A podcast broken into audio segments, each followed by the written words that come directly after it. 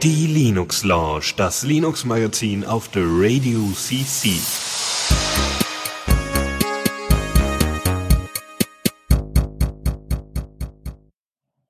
Es ist der 23. Mai 2023. Ihr habt die Folge 269 der Linux Launch auf den Ohren, den deutschen Podcast zu Open Source, Linux, Gaming und was wir sonst noch unter dem Teppich gefunden haben. Äh, kompakt zusammengefasst zum Einpacken, zum Mitnehmen oder besser noch zum Live-Hören. Und deswegen begrüße ich auch alle unsere Live-Hörer. Ich begrüße auch unsere lieben Chat-Teilnehmer im Matrix-Chat. Aber wen ich vor allem natürlich begrüße, sind die weiteren zwei Drittel der Linux Launch, ohne die es nicht geht. Also hallo Chris. Hallöche zusammen. Und hallo Dennis. Ja, schönen guten Abend. Und es ist nicht nur der zweite Sonntag im Monat, es ist sogar äh, unser regulärer Sendetermin, sondern es ist auch Muttertag. Wer also heute noch nichts Liebes zu seiner Mutter gesagt hat, möchte sich vielleicht nochmal bei ihr melden oder mal was Liebes äh, machen oder auch einen Blumenstrauß mitbringen. Äh, ein Blumenstrauß geht immer und auch ein Blumenstrauß an Themen haben wir für euch. Das ist eine super Überleitung, ne? Nice. Äh, ja. Und äh, diesen Blumenstrauß würde ich euch jetzt gleich übergeben. Und zwar fangen wir direkt an mit Neues aus dem Repo. Und ich habe die Ehre, dem Blumenstrauß zu übergeben, und zwar mit ähm, News von LibreOffice. Und zwar steht dort der Jahresbericht 2022 bevor. Der wurde angekündigt mit einem Auszug aus dem Report. Ähm, neben allem rund um die Document Foundation ähm, wird äh, auch hier über die Verbesserungen von LibreOffice im Jahr 2022 gesprochen und prominente Verbesserungen, die vorgestellt wurden, wollten wir euch hier einmal kurz mitgeben. Ähm, und zwar gehören dazu klar benannte Optionen mit sinnvollen Schriftgrößen bezüglich der Breite von Begrenzungslinien. Da war nämlich bisher immer so ein bisschen schwierig einzuschätzen, so ja, wie groß ist denn das jetzt? Da muss man sich mal durchprobieren, bis man dann das Richtige gefunden hatte. Das wurde jetzt verbessert. In Calc gibt es zwei prominente Verbesserungen. Zum einen die Sparklines, die sogenannten äh, Mini-Diagramme wurden eingeführt, mit denen man eben ein diagrammähnliches Bild in Zellen seiner Tabellenkalkulation platzieren kann, um numerische Inhalte visuell darzustellen. Außerdem werden ausgeblendete Spalten bzw. Teilen jetzt mit einem Indikator versehen, sodass man leichter merkt, dass da was fehlt, um sie wieder auszuklappen, wenn man es benötigt. Der Schriftart-Dialog wurde überarbeitet, um kompakter zu bleiben. Ähm, bei der Design-Community gab es dann, gibt es schon seit längerem jetzt eine Vorgabe, die dafür sorgen soll, dass solche Dialoge, die sich über dem eigentlichen Programm öffnen, möglichst so kompakt bleiben, dass sie auch auf kleineren Bildschirmen gut funktionieren. Der Schriftart-Dialog war immer etwas schwergewichtig und hat dagegen verstoßen. Entweder sind einem dann aufgrund der kleinen, äh, der kleinen Fenster dann Teile des Dialogs irgendwie verloren gegangen, man hat die nicht gesehen. Oder andersherum hat man dann eben halt einen viel zu großen Dialog gehabt im Verhältnis zu den anderen und war dann vielleicht ein bisschen erschlagen davon, wenn man einen größeren Bildschirm hatte und das wurde jetzt eben halt angepasst. Der ist jetzt kompakt kompakter und funktioniert auch gut auf kleineren Bildschirmen. Und außerdem wurde das Co-Library-Icon-Theme äh, jetzt verbessert. Das hat eine dunkle Variante bekommen, um mit bess besser mit dunklen Systemthemen zu funktionieren. Das wurde ähm, vor allen Dingen deshalb gemacht, weil Colibre wird jetzt äh, ist das Standard-Theme für die Windows-Installation von äh, LibreOffice. Und ähm, da ja auch da inzwischen ein dunkles Thema eingeführt wurde bei Windows, wollte man sich dem dann anpassen, so dass das äh, sich besser integriert in das Look and Feel anderer Windows-Fenster. Dark Mode, überall Dark Mode. Ja, alle brauchen wir einen Dark Mode. Okay, ich habe euch noch ein kleines Update mitgebracht und zwar von Fubt oder auch Firmware Update Daemon. Und zwar ist das in der Version 1.8.15 erschienen, äh, ein üblicher Batzen an Support von neuer Hardware und kleineren Verbesserungen und vor allem auch ganz schön Support für den NRF 5.2 Chip. Das ist so ein Chip, den findet man in vielen Bluetooth Low Energy Keyboards und Mäusen und so. Die kann äh, Firmware Update Daemon jetzt auch unterstützen und auch weitere Logitech-Geräte von Unify, die neueren. Was insofern ganz interessant ist, weil äh, der Firmware-Update Daemon, äh, der ist ja gestartet als, als glaube ich, Firmware-Patch Daemon für, für so ein Kolorimeter von dem äh, Richard, der das entwickelt hat, hat dann aber besonders äh, äh, sich sehr gut verbreitet in dem Moment, als äh, Logitech das Problem hatte mit den Unify-Receivern, dass es da eine Sicherheitslücke gab, mit dem man die Tastatureingaben und Mauseingaben mitsniffen konnte. Und äh, wenn ihr eine alte äh, Logitech-Maus habt und da noch nicht die Firmware geupdatet habt mit diesem Unify-Receiver, ist das ein guter äh, äh Hinweis. Das ist jetzt schon zwei, drei Jahre her. Das ist jetzt nicht erst gestern passiert, aber Vielleicht habt ihr noch eine alte Maus oder so, dann lohnt es sich auch äh, FEUPD, weil der wird euch das einfach anzeigen als ver verfügbares Firma-Update und kann euch dann auch die Firma von diesem Receiver updaten. Das finde ich besonders praktisch insofern, als dass ich nämlich selber auch diese äh, ein paar Logitech Unify Geräte habe und dann will ich das direkt mal ausprobieren. Bin mal gespannt, ob ich das gebacken kriege, dass ich da zumindest mal angezeigt bekomme, dass er das auslesen kann und so und äh, ich probiere das aus. Finde ich gut. Das war tatsächlich, du konntest dir diese äh, Hardware, mit der du das mitschneiden konntest, konntest du dir bei AliExpress irgendwie für 5 Dollar bestellen. Und äh, das macht für eine sehr interessante Sicherheitsdemo, wenn du irgendwie auf der Firma Leute davon überzeugen willst, dass man ein bisschen auf Security achten muss, wenn man mal so äh, Eingaben mitsnifft. Und ich erinnere mich noch damals, da war das auch relativ einfach, dann bei uns in der Firma zu sagen, hey, ihr wollt sicher gehen, dass euer Dongle geupdatet ist und die neueste Firma habt, gebt mal eure Dongle her, bei mir eingesteckt und boop, alle geupdatet und dann, dann war man das coole Linux-Kind, was das Kind, was das alles konnte und die Windows-Nutzer haben doof aus der Wäsche geguckt. Wahrscheinlich ist das im Logitech-Treiber mittlerweile im Windows auch drin, aber ähm, trotzdem, Firmware-Update Daemon finde ich auf jeden Fall ein sehr praktisches Tool. Ähm, ja, gut, dann komme ich direkt mal zum nächsten Thema. Und zwar ähm, haben wir euch äh, jetzt direkt zweimal in Folge Themen mitgebracht, eigentlich in die Zockerecke gehören, aber ich habe entschieden, äh, aufgrund der Besonderheit des Releases es euch mit Neues aus dem Repo zu bringen. Und zwar äh, D8 VK oder D8 VK bringt ein erstes Stable Release der DirectX 8 Kompatibilitätsschicht für Vulkan mit. Und zwar ist das die Version 1.0, also die Definitive Release of D8VK with the widest possible support for Direct 3D8 games and apps on Linux. Ähm, das Besondere daran ist vor allen Dingen, wenn man die Wine-Kompatibilitätsschicht oder sowas benutzt, man braucht nicht mehr länger äh, die D3, D9 DLL zu installieren, damit das funktioniert. Das ist jetzt irgendwie hardlinked innerhalb der Library. Ähm, das war vorher irgendwie noch notwendig und hat häufiger dafür gesorgt, dass Leute sich beschwert haben, so, hey, ich habe mir dieses äh, D8VK installiert, das funktioniert ja gar nicht richtig, warum ist das denn so? Und dann immer so, ja, du musst äh, trotzdem noch nach wie vor diese DLL danach installieren und irgendwie mit reinwerfen, sonst funktioniert das nicht. Und das äh, wurde jetzt mitigiert. Und ähm, ja, es gibt in dem ähm, von uns verlinkten Release-Report auf GitHub gibt es auch eine interessante Statistik zu, den, zu der Performance von D8VK. Das sieht auch sehr interessant und spannend aus. Das Ganze wurde getestet mit 3D Mark. Äh, ich glaube 20.1 oder so, müsste ich nochmal nachgucken. Auf jeden Fall auch schon eine ältere Version natürlich. Ähm, und äh, ja, die Zahlen können sich sehen lassen. Äh, wer da interessiert ist, blickt gerne mal rein in das erste Stable Release für DirectX 8. Und ich schließe mich an mit einer weiteren Kompatibilitätsschicht und zwar für die etwas neueren Spiele, die unter Windows äh, die DirectX-Schnittstelle verwenden. Die verwenden ja meistens DirectX 9, 10 oder 11 oder 12. Äh, und da gibt es ein Projekt, quasi Schwesterprojekt, was auch in äh, Proton mitgenutzt wird, das DXVK-Projekt, welches vor kurzem in der Version 2.2 veröffentlicht wurde und auch einen ganzen Batzen an Bugfixes mitnimmt vor allem wurde der unter, die Unterstützung für D3D on 11 verbessert. Ähm, musste ich mich selber einlesen, aber da geht es wohl darum, dass DirectX 11 Devices von einem DirectX 12 kompatiblen Gerät erstellt werden, also quasi Schnittstellen für die Spiele. Und äh, dieser ganze Satz an Bugfixes, die äh, helfen auch bei einigen Spielen. Es gibt auch spielspezifische Bugfixes, unter anderem so Sachen wie äh, Far Cry 2, Warhammer 40k, Space Marine, Halo, DC Universe Online, Cold 4 und andere Spiele. Ähm, außerdem wurde äh, Direct 3D 9 Partial, Partial Presentation Support. Ähm, bin nicht so sehr drin in der Thematik, aber es ist wohl auch was, worauf einige Leute gewartet haben, wird jetzt unterstützt. Und auch ein Haufen weiterer Bugfixes, die man dann hoffentlich im nächsten Proton Release mit hat und damit seinen Support unter Linux für die Spiele weiter verbessert. Ich habe ja in dem Showcase von The 8VK gibt äh, ein ähm, wird wird äh, The Elder Scrolls 3 Morrowind gezeigt, wie es äh, unter die 8VK läuft.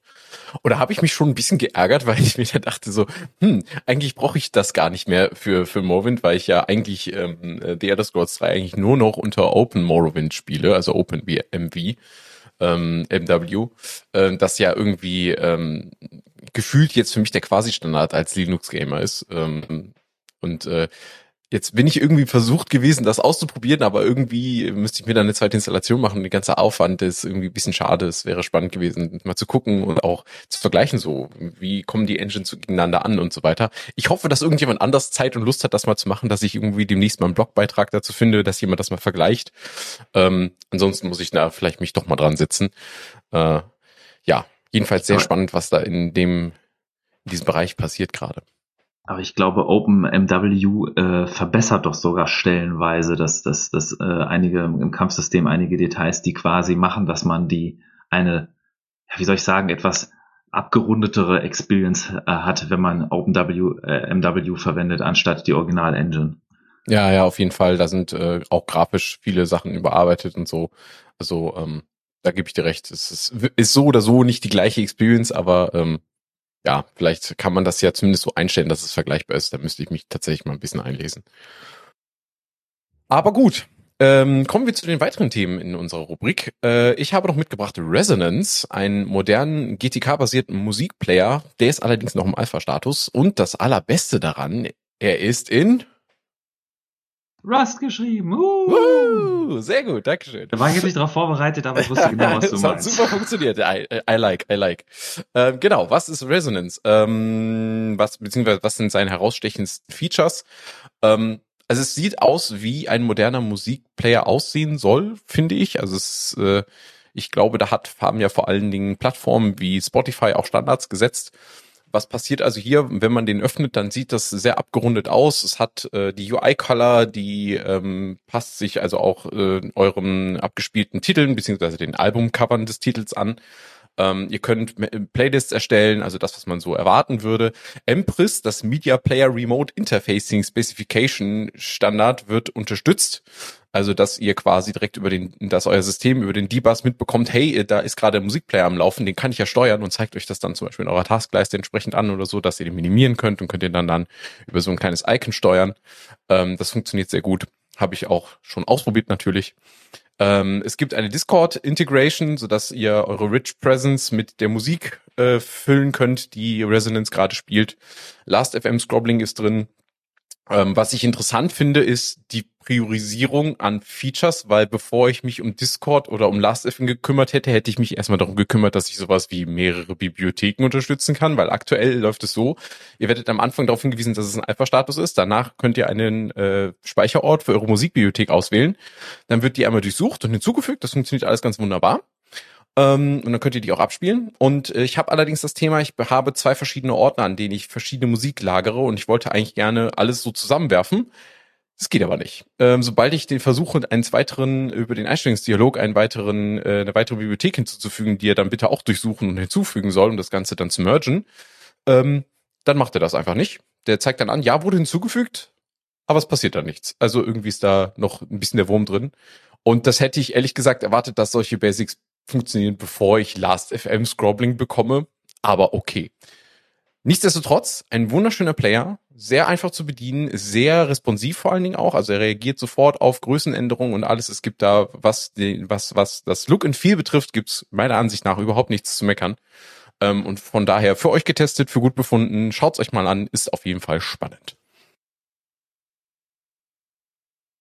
Ja, das mit Rust übrigens, äh, als kleiner Teaser, ich bin noch gerade mich da am, am, am, am umgucken und so, aber es gibt ja mittlerweile Contender, äh, äh, SIG, habe ich gehört, ist jetzt gerade so, so sagen einige Leute, besser als Rust, aber ähm, sind wir mal gespannt, was kommt. Ich habe ein anderes Thema für euch. Und muss erstmal an meinen Notes scrollen, um dahin zu kommen. Äh, und zwar gab es ein Release von dem Linux Desktop LXQT in der Version 1.3.0. Ähm, das ist ein Desktop, der basiert auf dem Qt-Framework, aber anders als KDE, quasi ohne das komplette äh, äh, Framework der, der KDE, ohne das komplette KDE-Framework unten drunter. das ist früher mal ein Merger gewesen aus, und jetzt habe ich es vergessen. Äh, da werde ich bestimmt gleich nochmal wird's mir ein, einfallen. Aber auf jeden Fall ähm, ist das äh, gedacht für, für bisschen mehr Lightweight, für, für etwas schwächere Geräte mit weniger RAM und trotzdem optisch sehr schön. Ähm, es gab viele Überarbeitungen beim File Manager. Ähm, es ist immer noch basierend auf Qt 5.15. Sie arbeiten am Qt 6 Support, aber das ist noch nicht in dem Release drin. Äh, viele Bugfixes in dem Qterminal Support. Ähm, die Verbesserung von dem grafischen Sudo aufploppen. Die, das Session Management wurde äh, verbessert ähm, die Übersetzungen wurden verbessert und viele kleinere Sachen. Also es ist eine komplette Abrundung. Und wenn ihr ein Gerät habt mit wenig RAM äh, und ihr wollt nicht sowas wie GNOME oder KDE als Desktop-Environment haben, lohnt sich vielleicht ein Blick auf LXQT. Genau, ich kann direkt schon ergänzen, welches, äh, welche ähm, Desktop-Umgebungen das vorher waren. Das waren nämlich Razer Qt und LXDE. Die Ach, LXDE, richtig. Genau. LXDE habe ich früher tatsächlich selber auch verwendet, ja. Genau, LXDE gibt es auch, soweit ich informiert bin, auch immer noch, aber das wird auf jeden Fall nicht mehr so wahnsinnig äh, äh ja, weiterentwickelt. Aber die, die Hauptmaintainer von LXDE sind jetzt alle bei LXQt mit dabei weil beide, beide Projekte dasselbe Ziel verfolgt haben. Und die einen wollten auf Qt wechseln und die anderen waren schon auf Qt und hatten aber nicht genügend Maintainer und dementsprechend hat man sich dann zusammengebracht und ist eine der Erfolgsgeschichten von äh, wir mergen mal Open Source Projekte. Auf jeden Fall. Und das ist so gerade für Geräte in dem Bereich, würde ich jetzt sagen, wenn ihr so 512 MB RAM oder 9 GB RAM habt, äh, diese Generation der Geräte, für die ist das wirklich sehr gut geeignet. Wenn ihr wirklich alte Geräte habt, die noch weniger RAM haben, da ist allerdings auch, es nutzt halt das Qt-Framework, es ist schon ein bisschen iCandy dabei und es ist der Versuch eines richtig vernünftig bedienbaren äh, Oberfläche. Wenn ihr sagt, ich verzichte gerne auf iCandy, ich will aber trotzdem irgendeine Art von grafischer Fensterverwaltung und ich habe nur, nur sehr wenig RAM oder eine Kartoffel als äh, äh PC, äh, dann kann ich IceVM empfehlen, was tatsächlich so ein bisschen den Windows-Look von damals ab äh, äh, mach, äh, nachahmt, aber dafür auch auf sehr, sehr sparsamer Hardware läuft. Und wenn wir schon über grafische Oberflächen reden, dann reden wir doch mal über neues Look and Feel bei AntennaPod 3.0. Haha, ich habe mir selber eine Überleitung gebaut. Yes! Ähm, und zwar mit der Version 3.0 haben die EntwicklerInnen den Startbildschirm überarbeitet. Darauf stehen alle Funktionen zur Verfügung, die man normalerweise über das Burger-Menü erreichen würde. Und man muss halt jetzt nicht mehr zwischen verschiedenen Bildschirmen navigieren, um verschiedene Dinge zu managen. Das geht jetzt alles bequem von der Startseite aus. Ähm, um einen kurzen Überblick zu bieten, der bei GNU, GNU Linux CH zusammengefasst wurde. Im ersten Bereich kann man schnell und einfach in der Warteschlange befindliche Episoden weiterhören, beginnt mit denen, die man bereits begonnen hat und noch nicht beendet hat, ähm, und dann anschließend mit neuen Episoden, die man noch nicht gehört hat. Im zweiten Bereich sieht man die neuesten Episoden in dem sogenannten Posteingang, die beim Aktualisieren der Abonnements ähm, geladen werden. Und im dritten wird eine zufällige Auswahl von Episoden aus den Abonnements angezeigt, die man noch nicht angehört hat, sondern quasi, was man noch so hören könnte als Rubrik. Im vierten Bereich enthält, werden die meistgehörten Abonnements gezeigt und im fünften und letzten die Downloads verwaltet. Auf dem Startbildschirm, der jetzt als Standardseite eingestellt ist, können verschiedene, können die verschiedenen Bereiche über das Drei-Punkte-Menü aktiviert bzw. deaktiviert werden. Der Bildschirm unterstützt Wischaktionen ebenfalls konfigurierbar und es ist möglich, auch einen anderen Bildschirm als Standard einzustellen. Ich war ja damals lange AntennaPod-Nutzer. Ich höre ja immer beim, beim Gassi gehen Podcast auf dem Weg zur Arbeit ähm, und bin aber seit, seit äh, einiger Weile zu ähm, Podverse heißt das, Entschuldigung, Podverse gewechselt, ähm, was irgendwie von der von der Bedienung her, gerade auch gegenüber AntennaPod, auch teilweise wegen der Oberfläche, äh, ich irgendwie Podverse deutlich sympathischer finde. Außerdem unterstützt Podverse Value for Value, also wenn ihr es, äh, eure Podcasts unterstützen wollt und die Value for Value unterstützen, könnt ihr das da mit dem Hören machen. Äh, ich hoffe ja, das ist ein Feature, was auch in AntennaPod irgendwann mal nachgereicht wird. Ich habe mir aber das AntennaPod-Update vorhin installiert und muss tatsächlich sagen, ich bin positiv überrascht. Also die Oberfläche ist wirklich ein wenig aufgeräumter geworden, ein bisschen intuitiver und äh, vielleicht auch mal wieder eine, eine, wenn jemand also AntennaPod mag, ich glaube, ihr werdet dieses Update mögen. Vielleicht noch als Hinweis noch dazu, ähm, ich hatte ja gerade erwähnt, dieser dritte Bereich, der zeigt eine zufällige Auswahl von Episoden aus euren Abonnements. Das ist hier ganz wichtig, weil äh, AntennaPod hatte ja schon immer quasi Privacy First als ähm, ja, Designprinzip mit dabei. Das ist also nicht so, dass ihr eure, dass eure Abonnements irgendwo hingeschickt werden und dann äh, irgendein toller Algorithmus, Empfehlungsalgorithmus darüber läuft und euch dann welche Episoden anzeigt, sondern das ist wirklich zufällig, äh, beziehungsweise der Algorithmus, der das auswählt, ist äh, bei euch auf dem Gerät integriert und es basiert wirklich nur lokal auf den Abonnements, die ihr da in dem IntendePod konfiguriert habt.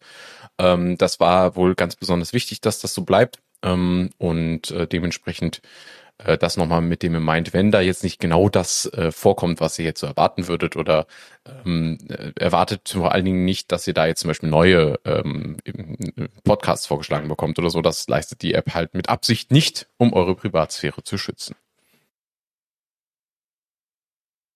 Und ich habe euch zuletzt mitgebracht ein Major Update von der Fotoverwaltung unter Linux Digicam, welches in Version 8.0 am 14. April veröffentlicht wurde. Ähm, und zwar, wenn ihr RAW-Fotos unterentwickelt unter Linux und nachbearbeitet und so, da gibt es zum Beispiel Darktable als sehr beliebtes Programm, was häufig verwendet wird, was sich sehr stark an Lightroom orientiert, der kommerziellen Software von, von Adobe. Äh, und wenn ihr mal sagt, ich will kein Lightroom-Clone, ich will eine leistungsfähige Software mit wirklich vielen Features, Verwaltungsmöglichkeiten und allen möglichen Funktionen, dann solltet ihr euch mal Dark, äh, dann solltet ihr euch mal Digicam anschauen. In der neuen Major-Version haben sie auch durch die Bank Verbesserungen eingeführt, eine komplett neue Online-Dokumentation, der man viel besser Sachen findet. Es werden weitere File-Formate unterstützt, das OCR-Erkennungsmodul wurde verbessert und viele Kleinigkeiten. Aber vor allem einer der Gründe, warum ich dieses Update reinnehme, damit ich mal wieder eine Chance habe, über eins meiner Lieblingsthemen zu reden, Bildkompression. Und zwar uh. hat Digicam etwas geschafft und Google, ich es dir immer noch sehr böse, scheiße auf, die, scheiße auf dich, äh, sie haben JPEG XL Support eingebaut. Und für diejenigen, die jetzt gerade wissen, warum wird der Michael denn so emotional, wenn er über JPEG XL erzählt, ähm, der, ich musste mal rausgucken, welche Linux-Launch das war. Da haben wir etwas ausführlicher darüber gesprochen, dass ein neues Bildformat, welches tatsächlich so ziemlich alle Use Cases versucht zu erschlagen, inklusive dem direkten Support von alten JPEG-Format, dass man die alten JPEGs verlustfrei quasi mitenkodieren kann, ohne dass man gleich äh, die Bilder alle neu komprimieren muss. Ähm, ist das Format JPEG XL, was so gerade für mich als Zukunftsformat wirklich alle Ticks-Boxen abhakt, die ich so hätte. Ähm, nur ein Format setzt sich nur durch, wenn es auch in den Browsern unterstützt wird. Und es gab einen Browser, der hatte das unter einem äh, Beta-Feature-Flag versteckt und dann irgendwann gesagt, naja, das nutzt ja keiner, deswegen schmeißen wir es raus, das war Chrome mit Google. Und äh, damit hat Google quasi offiziell JPXL so ein bisschen getötet und das nehme ich Google immer noch sehr böse. Und ich werde trotzdem weiter JPXL nutzen in aller Software, wo es geht. Und Digicam gehört jetzt offiziell dazu. Newsflash.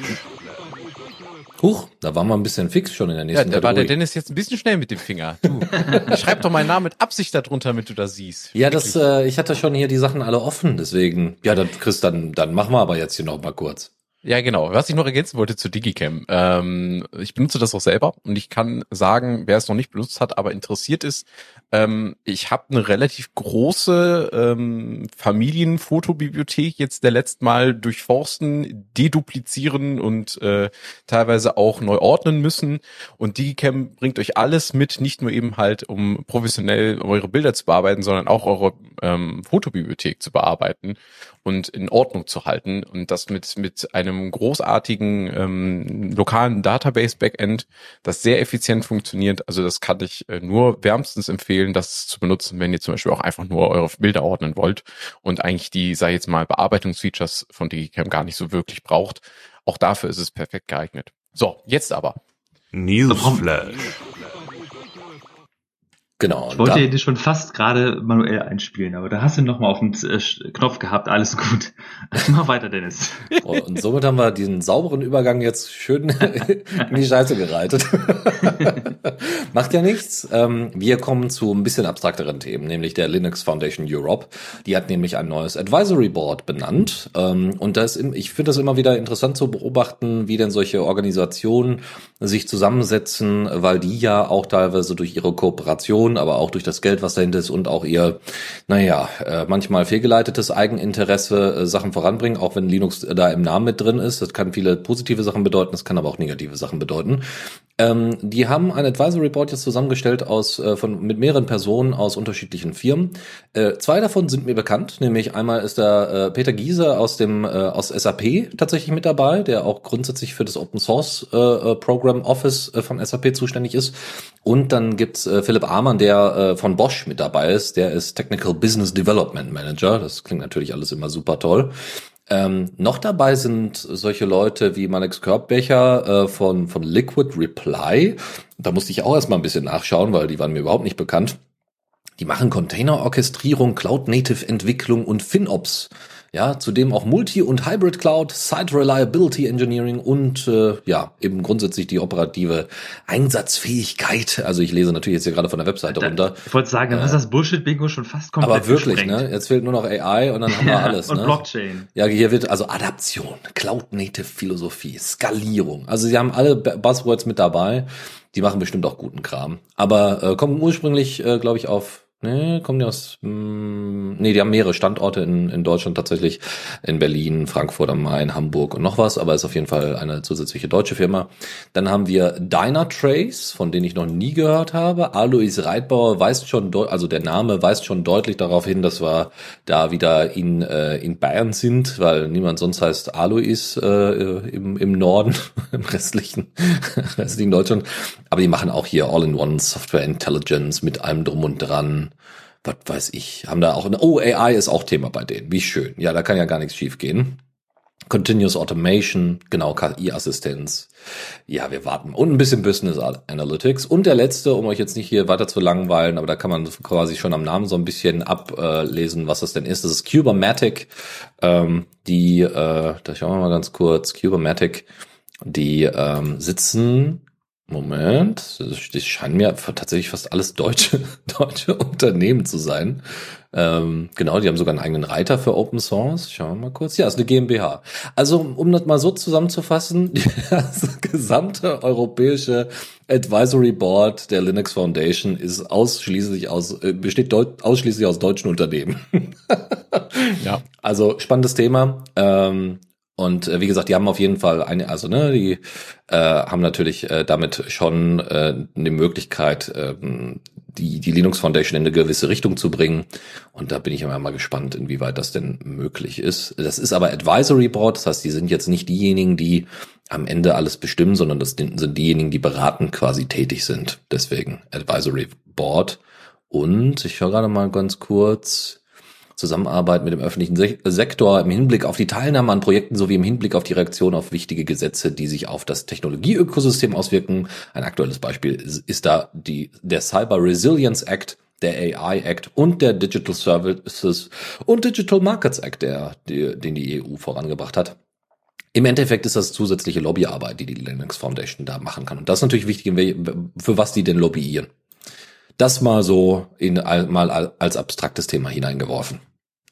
Äh, noch als kleine Ergänzung, um, um das Bullshit-Bingo noch ein bisschen zu ergänzen. Ich habe das mir gerade angeguckt, äh, den, das letzte Mitglied bei äh, Sebastian Scheele, der CEO von Lotse, also L-O-O-D-S-E, was aber wie der deutsche Lotse klingt, was man aus der Schifffahrt kennt. Die Firma kommt ja aus Hamburg und hat Kubernetic, ein Tool für Kubernetes, dessen, dessen Lieblingssymbol äh, quasi auch äh, alles rund um das, äh, äh, ich sag jetzt mal, äh, maritime Thema ja ist. Äh, man denke nur Steuer. Huch, Chris? Ich bin gerade weg. Das, ja. das entschuldigt bitte. Ähm, das war ein kleiner Fehler von mir. Ähm, wo war ich gerade? Achso, ja genau. Äh, zum Beispiel, man denke zum Beispiel bei äh, Kubernetes auch an Helm, was ja ein Steuerrad als als Logo hat und so. Also die haben, die Kubernetes-Leute haben ja auch Spaß an Wortwitzen und es ist also eine Firma aus Hamburg mit dem Namen Lotse, die ein Kubernetes. Egal, ich höre jetzt auf. Aber ich muss, ich muss noch mal ganz kurz anfügen, als jemand, der auf der Arbeit auch rumcontainert und rum, rumkybernetet, äh, ist mir jemand aus dem äh, Cloud-Native-Bereich natürlich irgendwie äh, doch eher sympathisch als jemand, der von SAP kommt. Wobei natürlich man jetzt nicht sich auf die Firmen konzentrieren sollte, sondern alle diese Persönlichkeiten sind ja schon aktiv gewesen im Open-Source-Bereich. Und äh, es ist auch wichtig, gerade um die, die, die, die Connections zu haben in die Industrie und wirklich was bewegen zu können ähm, dass die, die, die Linux Foundation Europe, dass die da entsprechend diese Leute äh, hat. Und äh, vielleicht ist das auch eine Gelegenheit für euch, wenn ihr euch mal damit beschäftigen wollt, mit der äh, Linux Foundation, äh, wer da so alles bei ist und ähm, ja, dass die auch wirklich das tun, was im Interesse der Open Source und Linux ist. Dann habe ich eine Neuigkeit, die leider etwas, etwas schwammiger ist, aber trotzdem nicht unwichtig. Und zwar hat Intel am Freitagnachmittag neue Microcodes für Intel-Prozessoren veröffentlicht. Und natürlich ist jetzt so die Sache so, Microcode Intel-Updates gibt's mal immer wieder so, hm, was da so interessant. Naja, normalerweise hat Intel einen gewissen Update, äh, ähm, Zyklus, dass sie das eigentlich immer dienstags machen. Also es ist schon mal außerhalb deren, deren Zyklus, was schon mal interessant ist. Und normalerweise bei den Updates stehen dann immer dran, in den Changelogs stehen Referenzen auf Security Advisories, wenn es zum Beispiel ein Security-Problem gibt.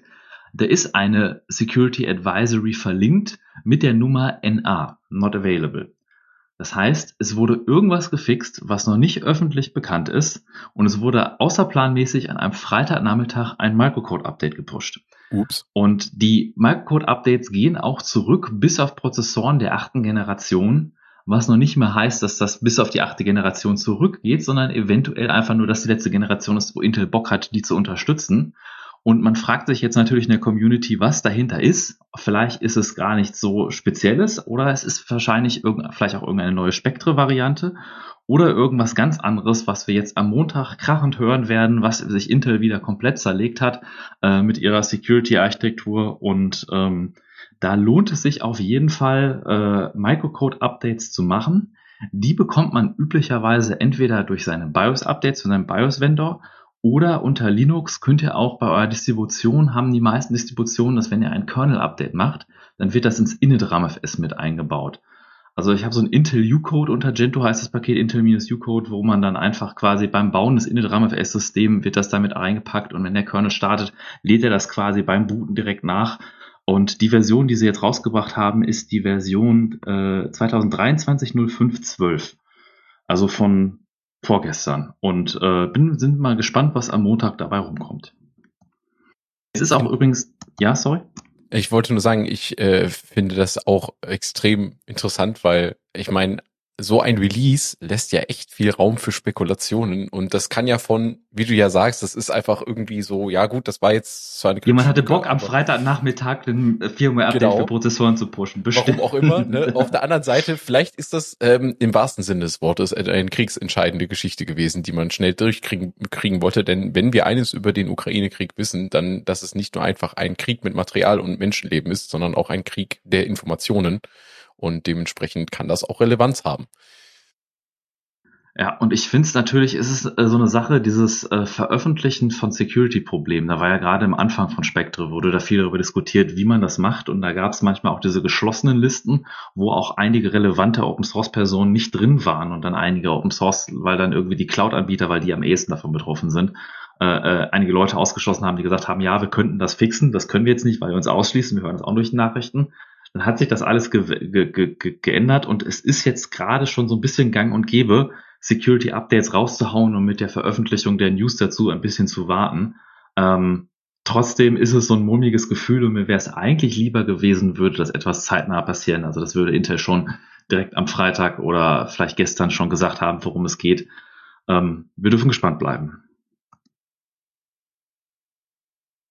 Okay, dann habe ich jetzt auch mal was Kontroverses dabei. Und zwar äh, habe ich einen interessanten Blog-Eintrag in unserem Newsfeed gefunden, den ich mit euch mal besprechen wollte. Und zwar hat äh, Nibblestew, äh, wie der Blog oder auch die Person sich selbst nennt, äh, Realname ist Jussi Pakanen, wohl darüber gesprochen, ähm, warum Open Source Entwicklung oder Software wirklich besser ist und ähm, ja, spricht in diesem Beitrag über die weniger beachteten Vorteile von Open Source Entwicklung, wie ich zumindest für mein persönliches Empfinden ähm, ja gefühlt habe. So als Beispiel wird zum Beispiel angeführt, dass das Virus-Scanning in, bei Windows Prozessaufrufen stark bestraft ähm, also das heißt, wenn zum Beispiel man jetzt ähm, Browser betrachtet, Google Chrome, Firefox ist ja völlig egal, da werden ja heutzutage gerne für die verschiedenen Tabs auch einzelne ähm, Prozesse gestartet, damit die schön alle einzeln zu managen sind.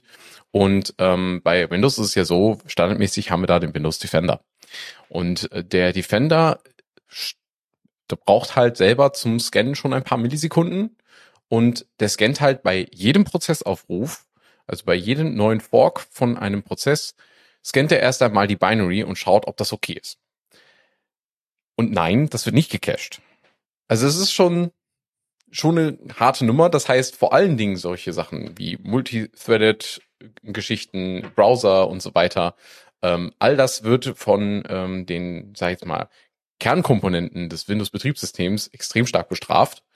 Und ähm, es ist wohl schon länger bekannt, dass dem so ist. Und äh, das wurde auch schon mehrfach von verschiedenen ja, von verschiedenen Seiten wohl angemerkt und äh, das ist dem Unternehmen also wohl dann hoffentlich bekannt. Ähm, aber es wurde nie etwas unternommen, um diesen Umstand zu beseitigen und das schon seit Jahren. Und äh, Packanen spricht hier von sogenannten Damagement, also eine Mischung aus Damage und Management, dass irgendwo auf mittlerer Management-Ebene also jemand sitzt und da den Daumen drauf hält und sagt, nein, wir müssen hier Features kloppen, äh, wir können so einen Kram jetzt, wir können kein Geld dafür ausgeben, so einen Kleinkram jetzt zu mergen. Es funktioniert doch. Das brauchen wir jetzt nicht irgendwie fixen. Ähm, das ist übrigens, wie er sagt, natürlich reine Spekulation, aber er selbst oder sie selbst hätte das ähm, schon selbst in irgendwelchen größeren Konzernen erlebt und da muss ich sagen, äh, das kann ich so bestätigen, dass ich das auch schon gehört und mitbekommen habe, dass das bei manchen Konzernen gerne mal so läuft, je nachdem, mit wem man da so zu tun hat. Ähm, die Kernaussage jedenfalls rund um dieses Beispiel ist eigentlich folgende. Ich zitiere jetzt einfach mal. In Open Source Development, the technologically incompetent cannot prevent the techno technologically competent from improving the product. Also durch Open Source Entwicklung wird es den technisch inkompetenten Personen unmöglich oder zumindest sehr schwer gemacht, technisch kompetente Personen am Verbessern des Produktes zu hindern.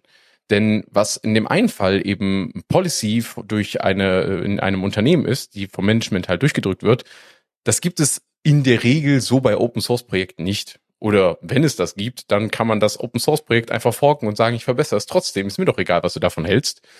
Ähm, und diese Möglichkeit existiert halt in, in sag ich jetzt mal, Closed Source Projekten schlicht und ergreifend häufig nicht. Ähm, dann gibt es da noch so ein Seitenhieb am Ende, so als Appendix äh, wird das da dran geschrieben. Ähm, da verweist Packanen auf die CO2-Fußabdruckhinweise, die man seit neuestem unter Windows 11 bekommt, welche im Lichte der ineffizienten Systemkomponenten, die ja am Anfang im Blogbeitrag erwähnt werden, wie hohen gegenüber den Nutzenden erscheinen. Auch hier ein, ein Hot Take, den ich da für mich mitgenommen habe. All of this is to say that having set energy saving tips in the Windows UI is roughly equivalent to Bitcoin enthusiast asking people to consider nature before printing their emails. Also das soll so viel sagen wie Energiespartipps in der Windows UI zu bekommen, ist ungefähr so, als wenn ein Bitcoin-Enthusiast Leute bittet, an die Natur zu denken, bevor sie ihre E-Mails ausdrucken. Ähm, ja, nette Takes, wie ich finde. Ähm, ich kann, konnte dem Gedankengang von Packanen da sehr gut folgen. Und ähm, ja, vielleicht äh, hören wir da einfach mal die Meinung von meinen Kollegen. Wie seht ihr das? Ähm, ich hatte gerade noch mal in den Blogartikel geschaut, äh, das mit Windows Defender. Äh, vielleicht noch mal ein bisschen zu, zu, zu, zur Ausführung. Ähm, ich, also gerade wenn man die ganze andere Malware, Anti-Malware-Software kennt unter Windows, die teilweise noch viel schlimmer war und den Rechner einfach kaputt gemacht hat, äh, ist der Windows Defender da schon relativ gut. Das konkrete Problem, was sich da beschwert wird, ist, dass der Defender, wenn er einen Prozess scannt, dass er das Single-Threaded macht, dass der selbst bei bekannten Binaries die nicht cached und dass es da einige, einige Dinge gibt, die immer so eine Penalty, also so, eine, so, einen, so einen Aufrufverzug äh, äh, produzieren, was halt diese Projekte daran hindert an einigen Features und behindert. Und der interne Engineer in Microsoft, äh, offiziell dazu nicht sagt, aber inoffiziell wohl hat durchscheinen lassen, dass das durchaus bekannt ist und gewünscht würde, das zu verbessern, das aber firmenpolitisch intern einfach nicht möglich ist. Also dieser Take, diese, diese, diese Ecke an der ganzen Aussage ist etwas, was ich tatsächlich selber durchaus unterschreiben würde, was für mich ähm, der Unterschied zwischen Open Source und Closed Source an einiger Stelle macht, ist, dass die Leute, die an Open Source arbeiten, äh, das sind Leute, die darauf Bock haben. Das ist Leute, die eine gewisse Passion haben, die irgendwas erreichen wollen, machen wollen. Das sind die Leute, die auch meistens Ahnung haben. Und ähm, jetzt mal so als Hot Take in die Runde gesetzt, du hast in der Firma immer so einen gewissen Prozentsatz an Leute, die sind froh, wenn sie ähm, abends irgendwie ihre Stunden abgearbeitet haben, die irgendwas machen, nur keinen guten Code schreiben. Und ähm, da ist diese, diese, dieses, das führt natürlich auch dazu, dass nicht immer die Sachen gemacht werden, die vielleicht immer am sinnvollsten sind aber die Sachen, die gemacht wurden, halt meistens besser gemacht wurden. Und das, das sehe ich auch durchaus, da unterstütze ich stimme ich dem Blog sehr zu, dass der Open Source besser ist. Die Sache mit dem CO2-Abdruck allerdings, ähm, das ist dieses, dieses, dieses so schöne Whataboutism. Ähm, ja, sind, ob man, wie viel sinnvoll man damit jetzt irgendwie bewegen kann, wenn man das in Windows anzeigt und dass es mehr Marketing-Gag ist als irgendwie was, was, was der ernsthafte Wille da einen Unterschied zu machen. Ja, Allerdings heißt das nicht, dass deswegen so was Schlechtes, dass man die Awareness da versteigert und solche Sachen mit anzeigt. Und auch wenn der, der, der Bitcoin-Miner dir sagt, hey, druck nicht alle Mails aus, dann heißt das nicht, dass es dass es nicht plötzlich nicht doch in Ordnung ist, seine Mails auszudrucken, nur weil der andere kilowattweise Strom verbraucht. Das ist natürlich auch Kacke, aber ne, das ist so, das, dieser Vergleich, finde ich, hinkt ein bisschen. Ähm, man sollte mit beiden aufhören und mit, an mehreren Stellen ökologisch denken, was aber nicht heißt, dass dann irgendwie es blöd ist, die, die Awareness da bei den Nutzern irgendwie zu erhöhen. Ja, da bin ich auf jeden Fall bei dir. Ähm, nachhaltige Softwareentwicklung ist auf jeden Fall wichtig und auch richtig und ich glaube, dass ähm, die, äh, es wird ja auch von Packernen in dem Blogbeitrag ja auch argumentiert, es ist ja nicht so, als wenn es der Firma oder beziehungsweise Microsoft jetzt wehtun würde, etwas an der Energieeffizienz der Programmierung der verwendeten Komponenten irgendwie zu verbessern, weil, naja, energieeffizienter zu sein bedeutet Energie zu sparen, Energie zu sparen bedeutet weniger Geld für Energie auszugeben, äh, was wiederum dann sich ja relativ schnell amortisieren sollte, oder zumindest nach einer gewissen Zeit sich amortisieren sollte, ähm, dass man äh, den gesparten, dass man quasi die Ausgaben für die Entwicklung der energieeffizienten Komponenten durch die Strom, allein an Einsparungen an Strom und sonstigen Ressourcen äh, wieder reinbekommt. Äh, es wird da, äh, äh, äh, die Person sagt da in dem Vertrag so treffend, ja, es gibt da bestimmt einige Ex-Google-MitarbeiterInnen, die da äh, bestimmt in der Lage sind, einem zu helfen, mal den Break-Even-Point rauszurechnen. Google ist ja bekannt dafür, dass sie das auch tun. Ähm, und solche Maßnahmen dann auch dahingehend bewerten. Und äh, ich denke mal, das sollte dann hier auch ähnlich äh, ähm, richtig sein. Zu dem anderen Punkt von wegen dem Whataboutism, ja, finde ich auch immer ein bisschen schwierig. Auf der einen Seite gibt es halt nach wie vor den äh, Vorwurf gegenüber den sogenannten individuellen CO2-Fußabdrucks, dass er eine ein, eine, eine, eine Ente der, der ähm, fossilen Industrie ist, um dafür zu sorgen, dass die Menschen sich mehr um ihren eigenen Fußabdruck Sorgen machen, statt politisch dafür einzustehen, dass Industrien endlich energieeffizient und äh, umweltfreundlich agieren. Ähm, ja, aber wie auch schon Studien, jüngere Studien gezeigt haben, ist beides ja richtig. Man sollte sowohl bei den Industrien als auch bei jedem Einzelnen ansetzen und sich um die Natur kümmern. Und äh, dementsprechend, ja, würde ich sagen, äh, sind wir da beide relativ aligned. Noch irgendwelche Ergänzungen bei dir, Dennis? Ja, ich würde noch mal ein bisschen, äh, ja, also das, das noch mal so ein bisschen herausfordern wollen, ob denn wirklich, äh, also wir haben, äh, geht, gibt ja nicht nur, äh, geht ja nicht nur um diese, also so ein bisschen diese Aussage, ne, durch Open Source Entwicklung wird es den technisch inkompetenten Personen, also ManagerInnen und so weiter, unmöglich gemacht, technisch oder weniger wahrscheinlich, technisch kompetente Personen am Verbessern des Produktes zu hindern.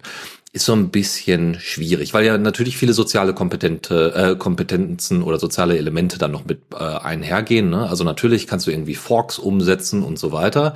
Aber die, also Beispielsweise, du hast, ähm, du hast eine bestimmte technische Entwicklung. Also du hast einen Patch, äh, der, der ergänzt werden soll, um eben dieses eine große Projekt entsprechend zu verbessern. Ja, sagen wir jetzt einfach mal. Das wird überall eingesetzt, alles toll. Ähm, und der Maintainer möchte das nicht. Aus unterschiedlichsten Gründen. Ja, das kann persönliche Geschichten sein, das kann irgendwie, nee, das ist irgendwie nicht Teil unseres Projektes, das finden wir nicht so toll. Klar, dann ist ein Fork beispielsweise im Open Source Bereich möglich. Das heißt aber nicht zwangsläufig, dass dann irgendwie äh, dann alle gewonnen haben, nur wenn dieser, wenn dann ein Fork stattfindet mit dem Patch drin, weil erstens muss dieser Fork dann weiterhin maintained werden und wenn aber die meiste Community, ja, aus der dann die ganze Open Source Entwicklung ja überhaupt erst stattfindet, dann gar nicht in diesen, äh, auf diesen Fork mit eingeht, dann hat man eben das Problem, dass äh, selbst wenn man dann irgendwie so ein Feature ergänzen kann, selbst wenn man dann das Ding forken kann und so weiter, am Ende dieser diese Ergänzung, dieser Patch dann doch nicht entsprechend stattfindet, ja, weil eben, ne, also gibt da noch andere Pfadabhängigkeiten und deswegen finde ich das, hm, also ich kann verstehen, warum man auf diesen Gedanken kommt und ich bin da jetzt nicht so 100% gegen. Ich will nur sagen, dass da ein ganz langer Rattenschwanz noch dranhängt, was das am Ende für gerade größere Projekte, die einen sehr hohen Bekanntheitsgrad haben und, und, und entsprechend bedeutet. Ja, das, äh, da, bevor ich darauf antworte, Michael, möchtest du? Ich, ich, ich wollte dir zustimmen, Dennis, mit einem Ja, aber, dass die, äh, dass natürlich die, die, die, also es ist so ein, es ist möglich, nicht, dass es immer passiert und dass gerade in dieser, dieser, ich, wie soll ich sagen, in dieser Mentalität dieser Open Source Welt, wo Leute da arbeiten, äh, da auch gewisse Sachen dann halt dass man keine Maintainer findet, dass ein Fork genauso äh, am Sterben ist. Ich meine, man, man, sieht das ganze Drama, zum Beispiel ein schönes Beispiel dafür ist äh, ähm, FFmpeg und libav, die quasi oder auch OpenWrt und äh, Lede, die zum Glück dann am Ende wieder noch gemerged sind. Aber solche, solche Sachen entstehen dann Drama und das verliert auch so ein Projekt wahnsinnig an Geschwindigkeit dadurch.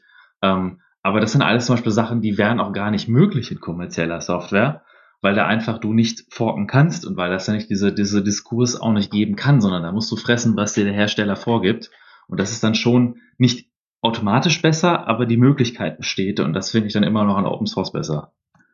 Ja, also dem würde ich so oder so ähnlich auch zustimmen. Also das ist äh, zum einen gebe ich gebe ich dir voll recht, Dennis, ähm, dass das nicht unumwunden und auch nicht uneingeschränkt, dass man dieser Aussage zustimmen kann. Ähm, schlicht und ergreifend aufgrund der Tatsache, dass ähm, eben halt so ein Forking oder dass ein zu enthusiastisches Forking von solchen Projekten, nur um eben halt dann Effizienz herbeizuführen, ähm, eventuell dadurch zunichte gemacht wird, dass man dann eben halt Ressourcen äh, voneinander abzweigt und eigentlich das gleiche Ziel hat. Also ist es dann häufig dann ja ein soziales Problem, das in irgendeiner Form vielleicht der Lösung bedarf und vielleicht dann dazu führen würde, dass man ganz schnell wieder bei, beieinander kommt und dass die Community nicht gespalten wird durch eine vielleicht nur Kleinigkeit. Ähm, und äh, ja, ich äh, weiß nicht, ich finde find das ganz wunderbar, eure Meinung dazu gehört zu haben. Ähm, wollt ihr noch irgendwas ergänzen? Wenn nicht, dann würde ich nämlich einfach weitergehen zu unserem nächsten Thema, nämlich Calkey. Äh, C-A-L-K-E-Y, Calkey, ist ein Softfork von Miskey, also M-I-S-S, K-E-Y, damit man sich... Naming ja, und Open Source, ne? Mhm. ja, genau, da haben wir schon genau. äh, obwohl da eher der Feature Creep das Problem ist, glaube ich, als ja, ich äh, das glaube auch. Und ums Fediverse auf jeden Fall. Auf jeden Fall. Genau, und zwar, also es gibt CalKey, CalKey ist ein Softfork und FoundKey ist auch ein Softfork, aber es geht Bitte? jetzt um CalKey, die haben eine neue Webseite, seit 2022 wird das entsprechend entwickelt und jetzt inzwischen ist eine neue Webseite, äh, steht zur Verfügung, wo noch mal ein bisschen mehr Informationen zu dem gesamten Projekt ähm, mit dabei ist. Alle drei, also die beiden Softforks als auch Miski als äh, Base, äh, sind äh, tatsächlich, also bieten ganz normales Microblogging an, wie man das von Mastodon auch kennt die lassen aber tatsächlich inzwischen auch längere Posts äh, zu. Also, ne, das ist so die Erweiterung bei Calky. Es gibt noch viele andere zusätzliche Möglichkeiten wie Funktionen wie Markdown, Zitate sind möglich, längere Umfragen, Chats, Gruppen- und Emoji-Reaktionen sind möglich. Und ähm, genau, Calky wurde da jetzt äh, entsprechend sehr weit äh, weiterentwickelt und man kann sich auf der Webseite auch so eine entsprechende Vergleichsmatrix mal angucken. Ähm, Dazu, also eines der, der interessanteren Features ist auch, dass die äh, Account-Migration von Mastodon zu Calkey oder auch von einer Calkey-Instanz zur anderen tatsächlich deutlich verlustfreier stattfindet, als das bei Mastodon derzeit der Fall ist. Denn normalerweise verliert ihr nämlich alle eure Posts ähm, und äh, zudem auch immer mal wieder so ein paar FollowerInnen. Ist natürlich nicht so nett.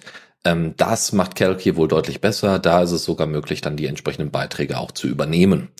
Ähm, wie auch immer das dann stattfindet, wahrscheinlich werden die dann einfach copy-pasted und am anderen Ende dann gelöscht oder wie auch immer. Also da müsste man mal überlegen, wie das genau funktioniert oder man packt das quasi als Reply unten dran zu dem vorhandenen Beitrag oder so.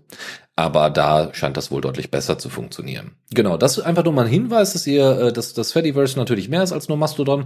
Gerade weil Mastodon vor kurzem ja ähm, auch angekündigt, also die der Mastodon iOS Client oder grundsätzlich die Hauptclients ja noch verstärkter auf Mastodon.social quasi fokussiert sind, was äh, sehr viel Kritik äh, natürlich beim ähm, gegenüber Eugen und dem gesamten Projekt quasi eingebracht hat, anstatt irgendwie die Dezentralität stärker vor, hervorzutun. Das ist bei Calkey anders. Die sagen ganz klar, wir würden das gerne nicht nur auf calkey.social oder sowas haben, sondern wir würden das gerne weiter verbreiten und sehen uns ganz klar als Teil des Fediverses an. Dementsprechend ist es vielleicht mal ein Blick wert.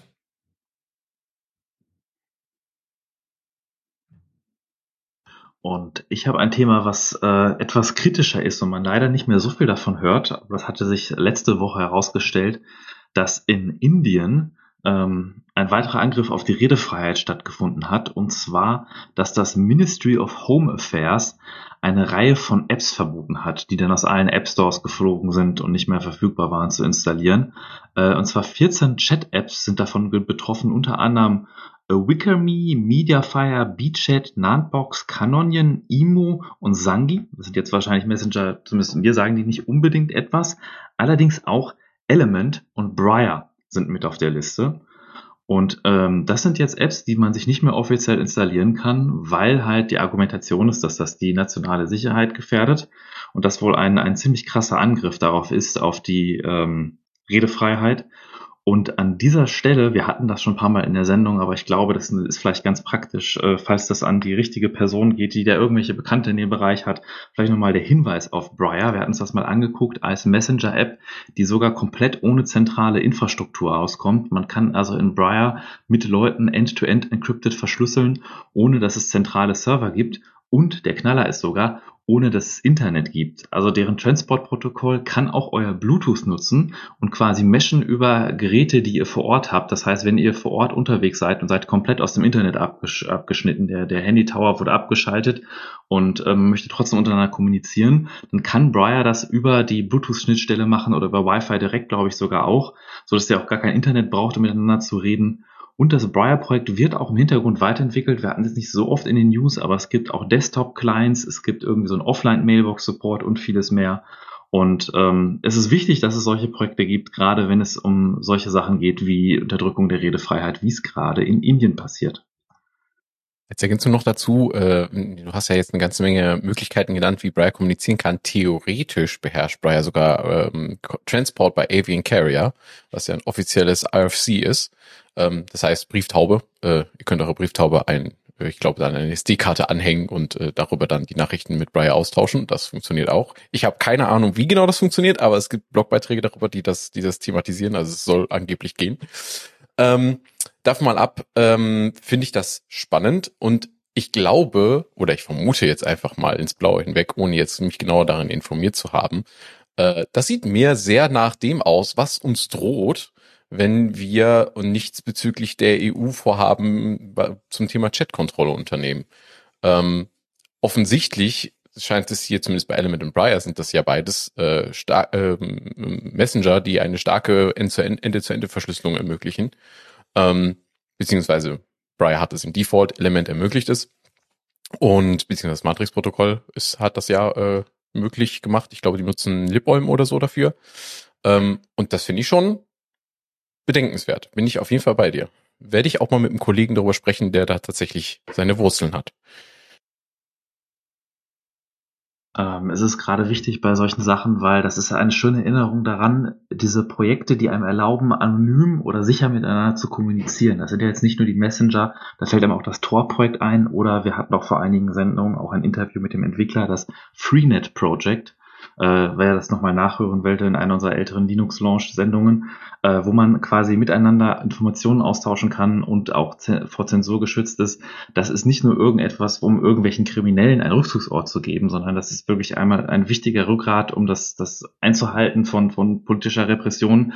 Und in solchen Ländern, wo sowas wirklich Realität ist, dass die Leute daran gehindert werden, frei miteinander online zu reden oder sich auszutauschen oder Kritik zu üben an, an irgendwelchen politischen Strukturen. Und dass es wichtig ist, dass es solche Projekte gibt, die dann auch ermöglichen zu kommunizieren, auch wenn diese ganzen Server abgeschaltet werden, auch wenn es geblockt wird von außen.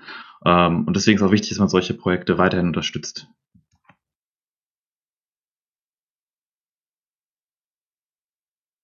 Ich absolut bei dir und ich gehe direkt weiter zum nächsten Thema. Ähm, wir bleiben beim Thema Kommunikation und reden über ein wichtiges Projekt im Fediverse, wie ich zumindest finde, weil ich benutze es tatsächlich auch regelmäßig, und zwar vom drohenden Fall und dem Wiederaufstieg von Guppe mit gup.pe. Das ist ein Projekt, welches drohte eingestellt zu werden, aber durch eine Open Collective Initiative gerettet wurde. Was genau macht das nochmal? Guppe ist eigentlich ein Social, es ist eigentlich Social Groups for the Fediverse, also making it easy to connect and meet new people based on shared interests. Ähm, und zwar, so wie ich es wahrnehme, ich habe mir das technisch noch nicht genau angeguckt, ist es basically ein, ein Account, der äh, ein Bot dahinter hat, ein Repost-Bot, der eben themenbezogen ähm, dupliziert. Das heißt, wenn ihr zum Beispiel etwas habt, was das Thema Backen betrifft. Also es gibt zum Beispiel eine Gruppe, Gruppe, die sich rund ums Homebaking äh, äh, ja versammelt äh, und äh, die heißt dann einfach hop at, äh, at hop at gup.pe Ähm, und wenn man äh, etwas darüber schreibt, dann erwähnt man einfach in seinem Post diesen, diesen Guppe-Bot und dann wird das eben an alle geteilt, die äh, eben halt gleich, äh, gleichermaßen diesem Bot folgen. Und das funktioniert sehr gut und ist einfach schön, ähm, quasi das äh, normalerweise eher, sag ich mal, Following-bezogene, die eher Following-bezogene Timeline von ähm, vom Fediverse äh, darauf zu zentrieren, dass man eben halt bestimmten Themen folgt und äh, das Ganze eben dann halt über solche Gruppenbot macht statt über Tags, was ja auch durchaus eine Möglichkeit wäre. Bei Tags hat man halt nur immer so ein bisschen das Thema, die diversifizieren normalerweise sehr schnell, ähm, so dass man eben halt, um einem Thema zu folgen, drei, vier verschiedenen Tags folgen muss. Und das äh, soll dieser, soll Gruppe quasi so ein bisschen aushebeln. Aufgrund des Alters des Projekts das, ist das auch durchaus möglich. Was war jetzt der Hintergrund? Tatsächlich ähm, ging es darum, dass Gruppe aufgrund der Popularität von Mastodon inzwischen ähm, ja sehr stark unter Last stand und äh, immer mehr Serverressourcen äh, ja aufgestellt werden mussten, um das Ganze zu bedienen. Und ähm, da hat der die entwickelnde Person darum äh, einen Aufruf gestartet und hat gesagt, ey, liebe Leute, ähm, das kostet mich gerade alles sehr viel Geld, äh, das ist nicht cool. Ähm, es wäre schön, wenn wir es irgendwie schaffen würden, dass ihr mit Hilfe von Open Collective mir zumindest so viel Geld gebt, dass ich die Ressourcen dafür aufbringen kann, ohne dass ich da an mein Privatvermögen dran muss. Ähm, und das hat auch funktioniert tatsächlich. Äh, in relativ kurzer Zeit kamen die geforderten, ich glaube, das waren roundabout 500 Dollar ähm, zusammen pro Monat, äh, um das Ganze zu finanzieren. Inzwischen hat Open Collective knapp 100, glaube ich, Supporter und also die Open Collective Seite. Und ähm, man hat da schon, ich würde sagen, schon so ein kleines Entwicklergehalt komplett äh, ähm, in dem Open Collective Budget drin. Und ähm, da war die Person entsprechend auch sehr dankbar und hat sich sehr gefreut dass ähm, die Arbeit, die da reingesteckt wurde, derartig ähm, ja entlohnt wird und auch die Community zeigt, dass sie ähm, dieses Gruppeprojekt brauchen und wollen. Und ja, von diesem äh, spannenden Thema wollte ich euch einfach kurz erzählt haben. Die Links dazu findet ihr in unseren Shownotes, wenn ihr euch da eingehend damit beschäftigen möchtet. Ich hoffe auch, dass in Zukunft dann einfach das Gruppenfeature, was ja in Mastodon schon angekündigt ist, dann äh, viele, also einen Großteil dieser Aufgaben übernehmen wird oder dieser Funktion übernehmen wird. Wie genau das dann aussehen wird, das ähm, ist, glaube ich, auch immer noch nicht so ganz klar, weil äh, ne, erstmal einfach nur einen Account zu Menschen und dann wird das einfach entsprechend repostet, ist ja schon mal ganz nett. In ähnlicher Funktion ist ja auch so ein Hashtag, also ne, das, die haben ja durchaus ähnliche Funktionen, nämlich die Verbreitung und das Zusammenbringen von Personen. Ne, das ist äh, bei, bei Hashtags ja durchaus auch der Fall. Und da muss man mal gucken, äh, wie dann, wie gesagt, dieses Gruppenfeature dann in Mastodon aussieht. Ich glaube, da ist nämlich dann auch noch mal so ein Berechtigungssystem dahinter tatsächlich auch noch äh, hinterlegt. Und wie das dann föderiert, das wird dann ganz spannend. Nur damit ihr euch nicht wundert, falls dann Guppy dann auch irgendwann mal trotz, trotz ausreichendem Fundings äh, möglicherweise vom Mastodon-Feature überholt wird. Alles klar. Gut. Dann würde ich sagen, gehen wir weiter. Genau, und zwar in die allerseits bekannte Zockerecke. Die beginnt mit dem allerseits bekannten This Month in Valoran. Ähm, in dem neuesten Blogbeitrag ist es tatsächlich diesmal nur einer, der ganz viele Änderungen zusammenfasst ähm, werde ich einmal ganz kurz über die Changes gehen, die jetzt ganz neu in Bellone aufgetaucht sind. Ein paar davon habe ich tatsächlich auch schon getestet. Unter anderem gibt es für das Inventory jetzt einen Listenmodus, sodass ihr nicht mehr diese einzelnen Icons habt, sondern einfach schnell einen Überblick bekommt und durch eine sortierte Liste scrollen könnt, um die richtigen Dinge zu finden. Es gibt äh, verschiedene Dependency-Updates innerhalb von Valoran.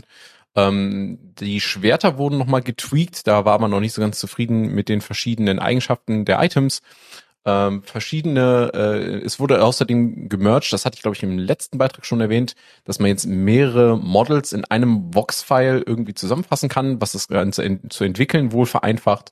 Es gibt ein Scrolling-Fix für Loot-Übersichten, ähm, es gibt sowas wie Durability, also Haltbarkeiten jetzt auf Items, die durch Sterben jetzt abnehmen kann. Ähm, es gibt verschiedene Optimierungen für das Drawing, äh, neue Animationen. Es wurde ein Fix gemacht für Resource Exhaustion. Da gab es wohl irgendwie ein Memory Leak. Ähm, es gibt verschiedene Professionen und ein detaillierteres Verhalten von NPCs und mehr Sounds und noch vieles mehr und weiteres dazu findet ihr in dem verlinkten Blog bei billoran.net. Genau, und ich mache dann einfach mal weiter mit den monatlichen Nachrichten äh, der Steam Deck. Äh, zuallererst ist Steam Deck OS 3.5 veröffentlicht worden mit einigen, ja, durchaus interessanten Features. Ähm, eines der Hauptfeatures ist tatsächlich die HDR-Kompatibilität. Ähm, Wohlgemerkt, HDR im Sinne von ähm, hochauf, also nicht nur hochauflösende Bilder, sondern vor allem auch hochkontrastierende Bilder, dass die deutlich mehr vibrant sind. Aber dafür braucht man halt ein Display, was das auch entsprechend supportet. Ne? Ich glaube OLEDs oder AMOLED oder so. Also ne, das ist aber bei tatsächlich bei den ähm, bei der Steam Deck selber gar nicht der Fall. Das heißt, da, wo es wirklich Sinn macht, diesen HDR-Mode anzumachen, äh, ist dann, wenn ihr die Steam Deck gar nicht als Handheld wirklich nutzt, sondern eher als Spielekonsole, die ihr einfach fest installiert über einen Dock oder sowas und dann ein Display benutzt, was dann eben entsprechende HDR-Support hat. Trotzdem kann man ähm, den Kontrast, also gibt es halt automatische Kontrasteinstellungen, die ihr dann hoch oder runter stellen könnt, um grundsätzlich das alles auch deutlich ja mehr mehr leuchten zu machen. Ähm, aber wie gesagt, es ist, normalerweise ist das Display dafür nicht gedacht und äh, es mag sicherlich äh, ein bisschen komisch aussehen. Aber vielleicht gefällt euch, euch das ja trotzdem. Ihr könnt es einfach mal ausprobieren. Zudem äh, gibt es, ähm, ja, das Performance Overlay wurde ein bisschen überarbeitet, also zumindest das Level 2, ja, hat ähm, die, die Batterie wird natürlich angezeigt, also Batterie und äh, FPS äh, tauschen quasi den Ort, ne, wo sie angeordnet sind und auch VRAM ist wieder mit dabei, äh, so dass ihr das oben in der Leiste entsprechend sehen könnt. Ansonsten gab es früher die Extension Vibrant Deck, ja, um eben diese, diese kontrastreichen Darstellungen entsprechend hinzukriegen. Und da gibt es jetzt äh, entsprechendes Display Quick Menü, was ihr einfach direkt unter Brightness anmachen könnt. Und dann wird nämlich alles, also jedes Spiel, als auch das Interface komplett entsprechend äh, farblich angepasst, so dass es entsprechend spielt. Also das hatte nicht direkt was, sorry, das hatte nicht direkt was mit dem HDR zu tun, sondern das ist, war nochmal eine separate News. Ne? So, die andere Information, die vielleicht diejenigen, die vor allem Soundtracks auf Steam von bestimmten Spielen auch äh, sich reintun und die parallel hören wollen, ähm, das könnt, könnt ihr tun. Inzwischen gibt es nämlich dafür auch ein entsprechendes Quick-Menü. Zudem gibt es noch, und das ist, ähm, ich komme gerade nicht drauf, wie das nochmal bei AMD hieß, es gibt ähm, ja dieses ähm, Image Scaling, also in dem Fall ist das jetzt ein Feature von, von Nvidia. Ähm, DLSS und unter AMD heißt das äh, FX, nee. Okay, machen wir weiter. Können wir ja gleich mal kurz ansprechen. Genau, also Nvidia Image Scaling äh, Support ist tatsächlich jetzt mit dabei.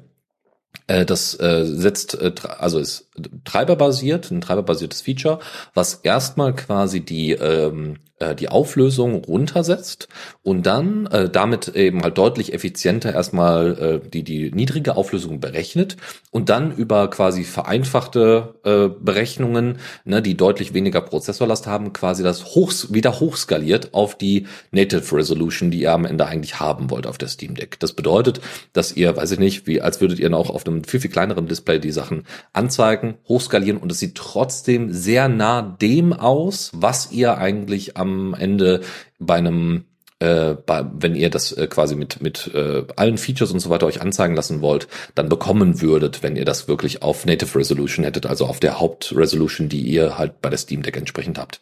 Und das ist einfach der Versuch, ähm, gerade äh, den Akku zu schonen, die Ressourcen ordentlich zu verteilen und trotzdem eine höhere FPS zu haben und dabei aber nicht irgendwie Kartoffelgrafik zu haben.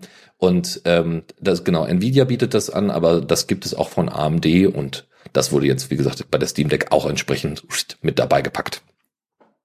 Als Ergänzung unter Nvidia ist das DLSS, das Deep Learning Super Sampling, und bei AMD ist das das FSR, das Fidelity FX Super Resolution. Genau. So, sonst noch etwas zum, zu SteamOS, Michael? Ach ja, stimmt. Ähm, HDR. Danke für den Hinweis.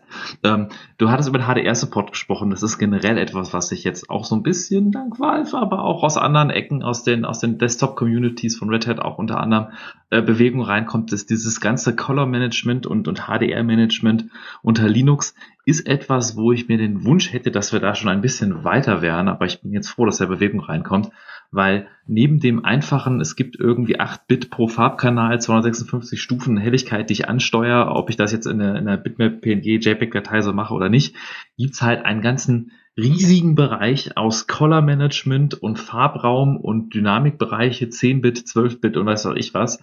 Und ähm, da gibt es sehr viele Standards. Die Industrie hat sich sehr viel ausgedacht, was teilweise nur unter mit speziellen Geräten in Kombination oder Windows-Treiber in Kombination verfügbar ist. Und äh, das hat auch manchmal den Effekt, dass Software, die einen gewissen Annahme trifft über den Dynamikbereich des Bildschirms, einfach Sachen ausgibt, die dann matschig aussehen. Also ob euer Bildschirm jetzt HDR kann oder nicht, dass es da ein, ein, ein Verständnis auf der Software-Ebene von gibt, was unterstützt wird, was man über welchen Output ausliefern kann. Ähm, das, das erhöht schon die, die Farbqualität, die Wiedergabequalität in sehr vielen Bereichen, in Spielen, in Grafikbearbeitung. Und ähm, dass dieser ganze Open Source Stack da jetzt langsam Gefahrt aufnimmt, äh, finde ich auf jeden Fall super cool. Und auch wenn es man jetzt nur für ein externen Display bei der Steam Deck gedacht ist, ist das auf jeden Fall ein sehr cooles Feature. Eine andere, ein anderer Grund, also Updates sind ja immer ein Grund zum Feiern, also zumindest meistens unter Linux-basierten Betriebssystemen ist das immer ein Grund zum Feiern. Ähm, ein anderer Grund zum Feiern sind die Anzahl Spiele, die jetzt offiziell auch verified und playable auf Steam äh, entsprechend sind. Und zwar haben wir da 36, also wir sind bei 9000 Spielen inzwischen, die äh, ähm, verified oder playable sind. Und ähm, verified davon sind 36 Prozent und playable sind dann eben die restlichen 64 Prozent. Das ist natürlich ganz spannend. Also ähm, 300 neue Spiele werden durchschnittlich bei Steam jede Woche veröffentlicht, was schon ziemlich äh, beeindruckend ist.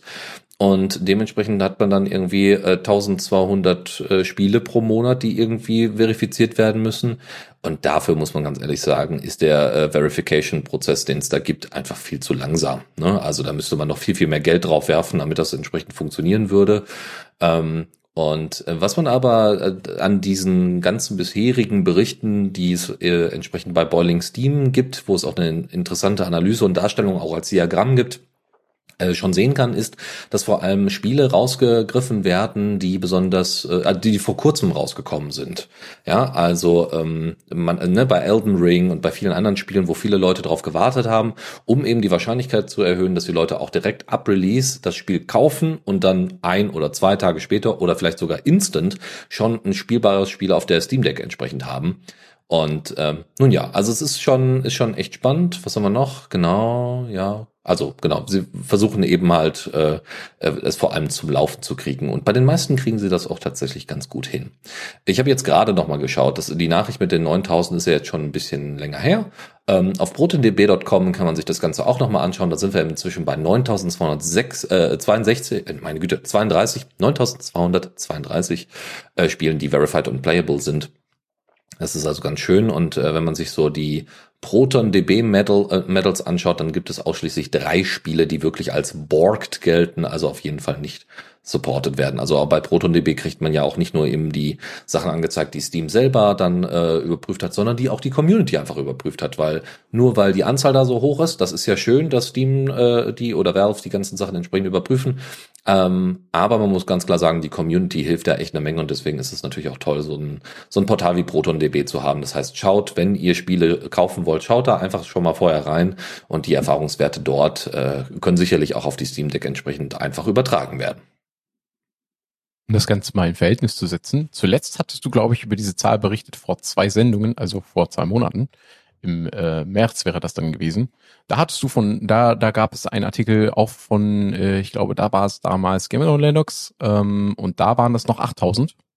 Dementsprechend, äh, da muss sich was äh, an der Geschwindigkeit geändert haben, wenn wir jetzt äh, 14 Tage nach den letzten äh, äh, ja, Overlook mit 9000 Spielen jetzt schon bei 9200 sind.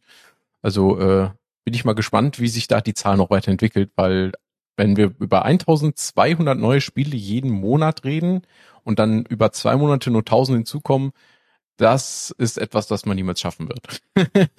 genau, man muss auch noch dazu berücksichtigen, dass es natürlich auch, ähm, wie soll ich sagen, Konjunkturen gibt im Sinne von, äh, also Schwankungen gibt, was die Verifizierung angeht. Nicht nur, weil manche Spiele einfach schwieriger zu verifizieren sind oder eben festzustellen sind, ob die playable sind, sondern auch, äh, weil einige Leute einfach in Urlaub gehen. Ja, also ne, das hat einfach viel mit Personal zu tun. Ja, man glaubt das kaum, auch das gibt es. Und äh, dementsprechend sieht man natürlich auch so saisonale Schwankungen. Ne? Ähm, da bin ich mal gespannt, wie das dann im Urlaub dann stattfinden soll, wenn eigentlich alle in den Sommerferien sein sollten ähm, und dann aber umso mehr gespielt werden soll. Also in Anführungszeichen. Ne? Viele sind natürlich auch draußen und so, habe ich von gehört. Aber gerade mit der Steam Deck ist das ja umso wahrscheinlicher, dass sie dann auch mit der Steam Deck draußen sitzen und zocken. Ja? Also wir, wir schauen mal. Ich bin, bin mal gespannt, wie sich das so weiterentwickelt und ob man da vielleicht irgendwann mal so Seasons ausmachen kann. Und ich kann mir aber auch vorstellen, dass da natürlich auch internationale äh, Verif äh, Verifier dahinter sind, die das entsprechend überprüfen, ähm, so dass äh, da auch, äh, weiß ich nicht, ne Südhalbkugel, Nordhalbkugel, das sicherlich auch noch mal sich ein bisschen anders verteilt.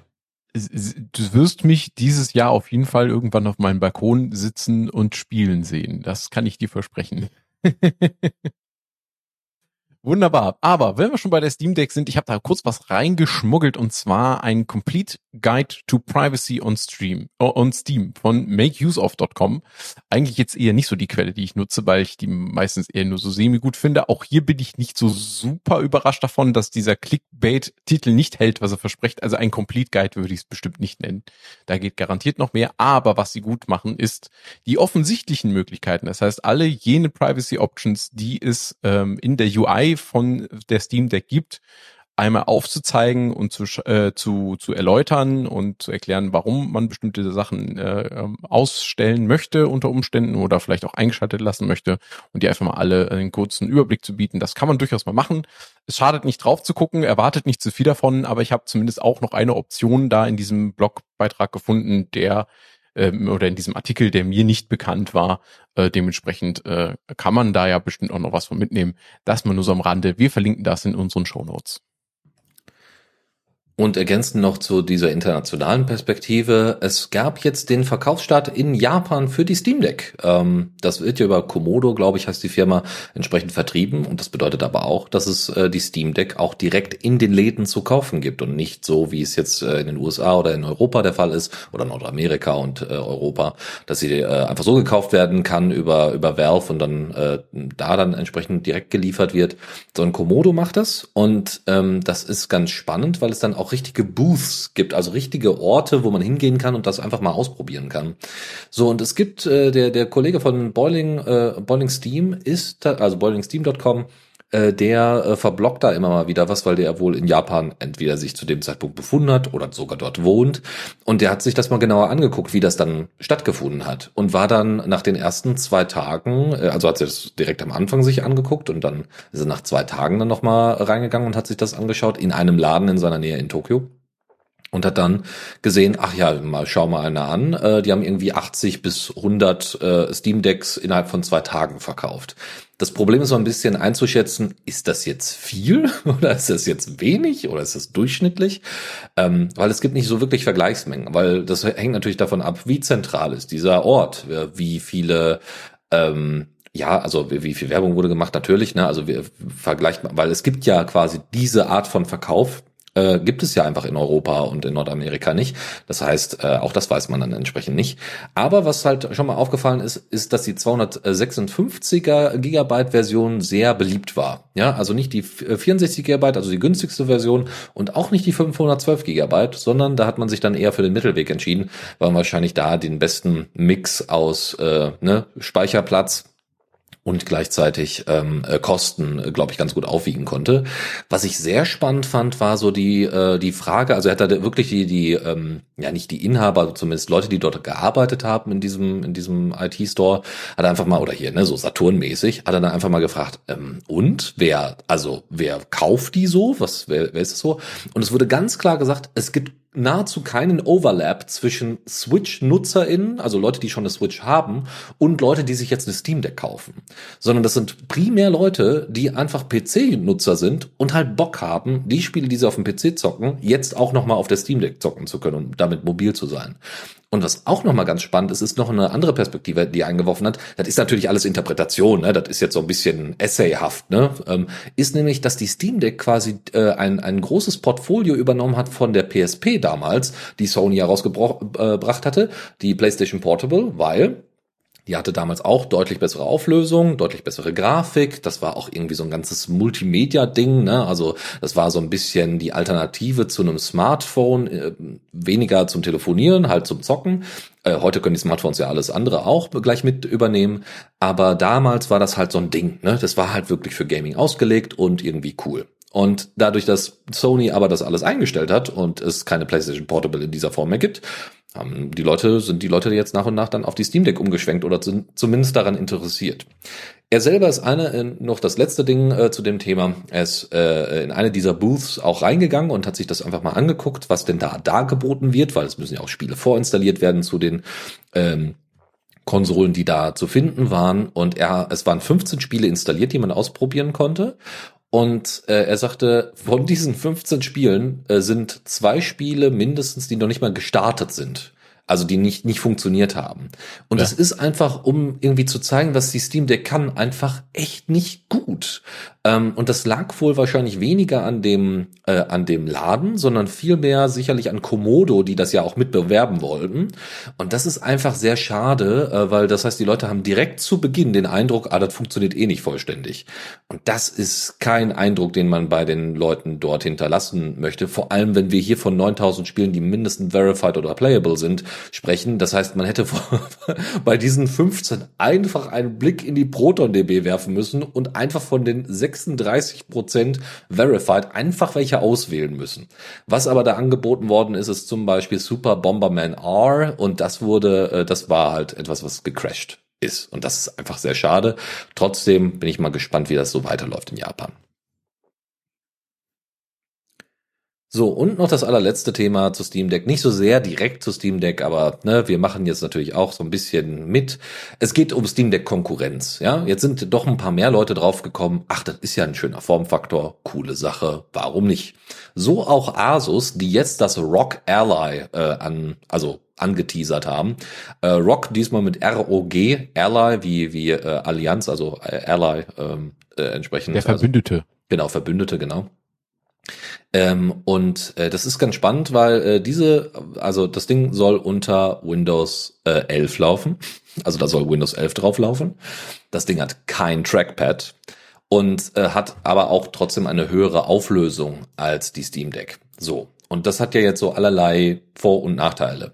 Es gibt noch was anderes, nämlich natürlich auch der, der Kostenfaktor. Die sind irgendwie bei, äh, äh bei 700 Euro ungefähr, also 700 Dollar natürlich äh, ungefähr. Ne, so. Also wir haben irgendwie, äh, also die Größe ist ungefähr gleich, also es ist beides irgendwie 7 Inch. Das ist auch ein Touchscreen. Es sind halt wie gesagt keine, äh, keine, meine Güte, äh, kein, kein Touchscreen, aber Trackpad. Äh, also es gibt einen Touchscreen, aber kein Trackpad. So.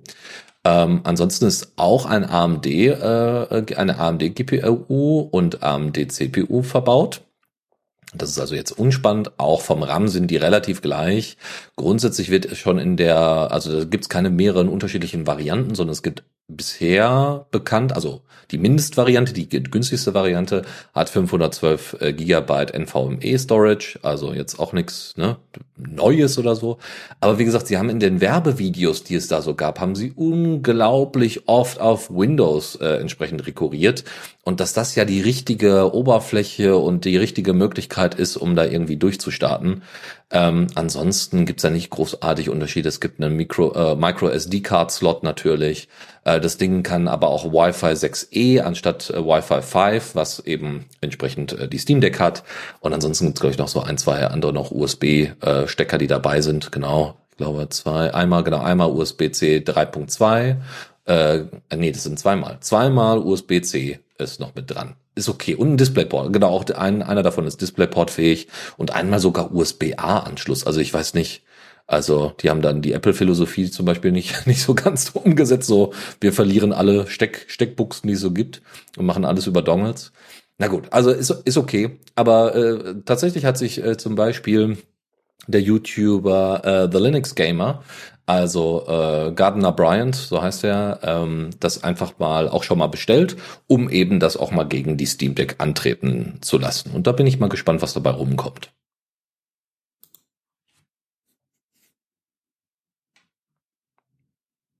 Hallo? Ja, ich wundere mich auch. Äh, ansonsten fange ich einfach mal an. Ähm, genau, was, was mir aufgefallen ist, ich habe gerade mal kurz über den Artikel drüber geflogen und ähm, da ist mir aufgefallen so, ja, das sieht nach was aus, aber Konkurrenz? I don't know. Also ja, okay. Ähm, spannend wird zum Beispiel die Frage, wie sieht's mit der Laufzeit aus? Ich denke mal, dass das wird auf jeden Fall noch eine spannende Frage werden. Aber äh, von den Leistungsparametern her beeindruckt mich das Gerät jetzt nicht wirklich. Also das, äh, ich meine, gut, ich, ich habe leicht reden, ich habe jetzt ein Steam Deck, ne? Ich bin sowieso jetzt kein potenzieller Käufer mehr, aber davon mal abgesehen, hätte ich, hätte ich die beiden jetzt nebeneinander und würde sie vergleichen, ähm, abgesehen von meiner philosophischen äh, oder meiner, meiner ideologischen ähm, ähm, Ausrichtung in Bezug auf äh, Open Source und Linux, ähm, hätte mich jetzt das Rock Ally nicht beeindruckt. Wirkt für mich eher wie so ein, oh, da ist ein Markt scheinbar. Äh, Valve ist gerade erfolgreich mit so einem Ding. Wir sollten da was hinterherwerfen. So ein bisschen wirkt das auf mich. Genau, ich habe da auch nicht so ein riesen Problem. Da, also ne, das wird natürlich dann riesen so, so ein Ding draus gemacht, wie irgendwie Vim versus Emacs und da ist jetzt das Asus Rock Ally gegen die Steam Deck, bla bla bla. Ne? Und da, meine Güte, ähm, da würde ich sowieso alles ein bisschen, ein bisschen äh, sportlicher sehen. So. Alles ich bin einfach mal Challenge. Genau, ich bin einfach genau, ich bin einfach mal gespannt. Ähm, es kann ja auch sein, dass das grundsätzlich äh, so diesem Handheld-Markt noch mal ein bisschen Push gibt, weil dann die Fähigkeit, das über äh, dann äh, entsprechend die Auflösung und so weiter anzupassen, vielleicht einfach steigt, ne? weil die Spieleentwickler das dann viel viel mehr berücksichtigen. Solange das bei mir auf der Steam Deck läuft, ist mir das eh alles ziemlich egal. Ähm, und ist ja schön, wenn dann auch für andere Leute, ähm, die eben nicht die Steam Deck benutzen wollen, aus welchen Gründen auch immer, äh, dann eine Alternative da ist. Ne? So oder so, das, was äh, Valve bisher schon alles geleistet hat mit der ganzen Investition in Open Source und Co., das wird, äh, also das wird nicht diminished. Ne? Und was ich ja auch nochmal ein super Argument fand, ist nämlich, dass es die Möglichkeit gibt, äh, von Valve selber unglaublich tolle Anpassungen vorzunehmen an SteamOS.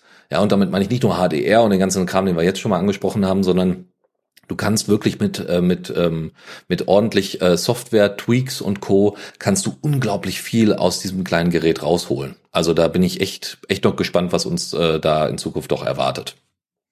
Ja, bin ich vollkommen bei dir. Und jetzt kann ich auch noch was dazu erzählen. Wen das Hallo von gerade gewundert hat von meinen Kollegen, das ist, wenn der Michael in die Notizen schreibt, dass er was sagen will und dann sein Mumble-Client gemutet ist. ähm, und zwar, ich habe, ich habe kein Steam Deck, aber es gibt von Linus Tech Tips, dem YouTuber, gibt es ein Review von dem Rock Ally.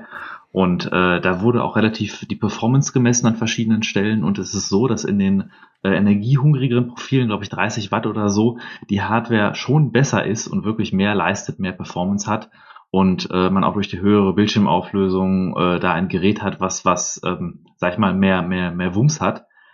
That being said, ist es ein Gerät, was irgendwie anderthalb Jahre, zwei Jahre nach der Steam Deck rauskommt, dass das es schafft, die Steam Deck an, an, an Leistung zu, über, zu überragen, ist jetzt nicht sonderlich überraschend. Ähm, viel überraschender ist das, wenn man die Energieprofile runterschraubt, was ja ermöglicht ist, dass man zum Beispiel sagt maximal 10 Watt Verbrauch ähm, dass die Steam Deck schafft, in dem 10 Watt Betrieb tatsächlich eine höhere Leistung zu haben als das äh, Rock Ally. Das heißt, wenn man gerade in den Energiesparmodus geht mit diesem 10 Watt, ähm, die, die äh, Leistung unter dem Steam Deck tatsächlich immer noch besser ist als von dem RG-Gerät. Ähm, das ist ein sehr interessanter Hinweis. Dementsprechend, der Akku ist auch bei beiden Geräten 40 Wattstunden. Das heißt, ihr solltet ein bisschen geringere Akkulaufzeit beim Asus-Gerät äh, äh, erwarten. Allerdings unterstützt es auch, wenn man im Netzbetrieb angeschlossen ist, einen extra Power-Modus mit 45 Watt oder sowas. Äh, wenn ihr dann einen großen Bildschirm angeschlossen seid, wo es dann nochmal mehr Leistung rauskratzt und tatsächlich auch wirklich große Titel, die jetzt auf einem Mobilgerät spielbar sind, die auf der Steam Deck leider nicht mehr so wirklich laufen, ähm, tatsächlich noch halbwegs spielen kann. Ähm, aber wenn man so ein Gerät hat, ist man meistens mobil unterwegs und in diesem, gerade diesem Energiesparmodus von 10 Watt hat die Steam tatsächlich mehr Leistung als das ROG Ally. Aber dann spannend, noch mal, spannend. dann mal die Frage, Chris, äh, vielleicht habe ich das aber auch falsch auf dem auf dem Kika, dass die ähm, gibt es nicht auch eine Art äh, Performance-Anpassung, wenn äh, wenn wir an die Steam Deck entsprechend Ladegerät dran packen? Ob das jetzt die 45 Watt sind, das kommt dann immer natürlich auf das Netzteil an, aber ist das nicht, äh, gibt es da nicht auch eine Möglichkeit, dann entsprechend so ein bisschen die Performance nach oben zu schrauben deswegen?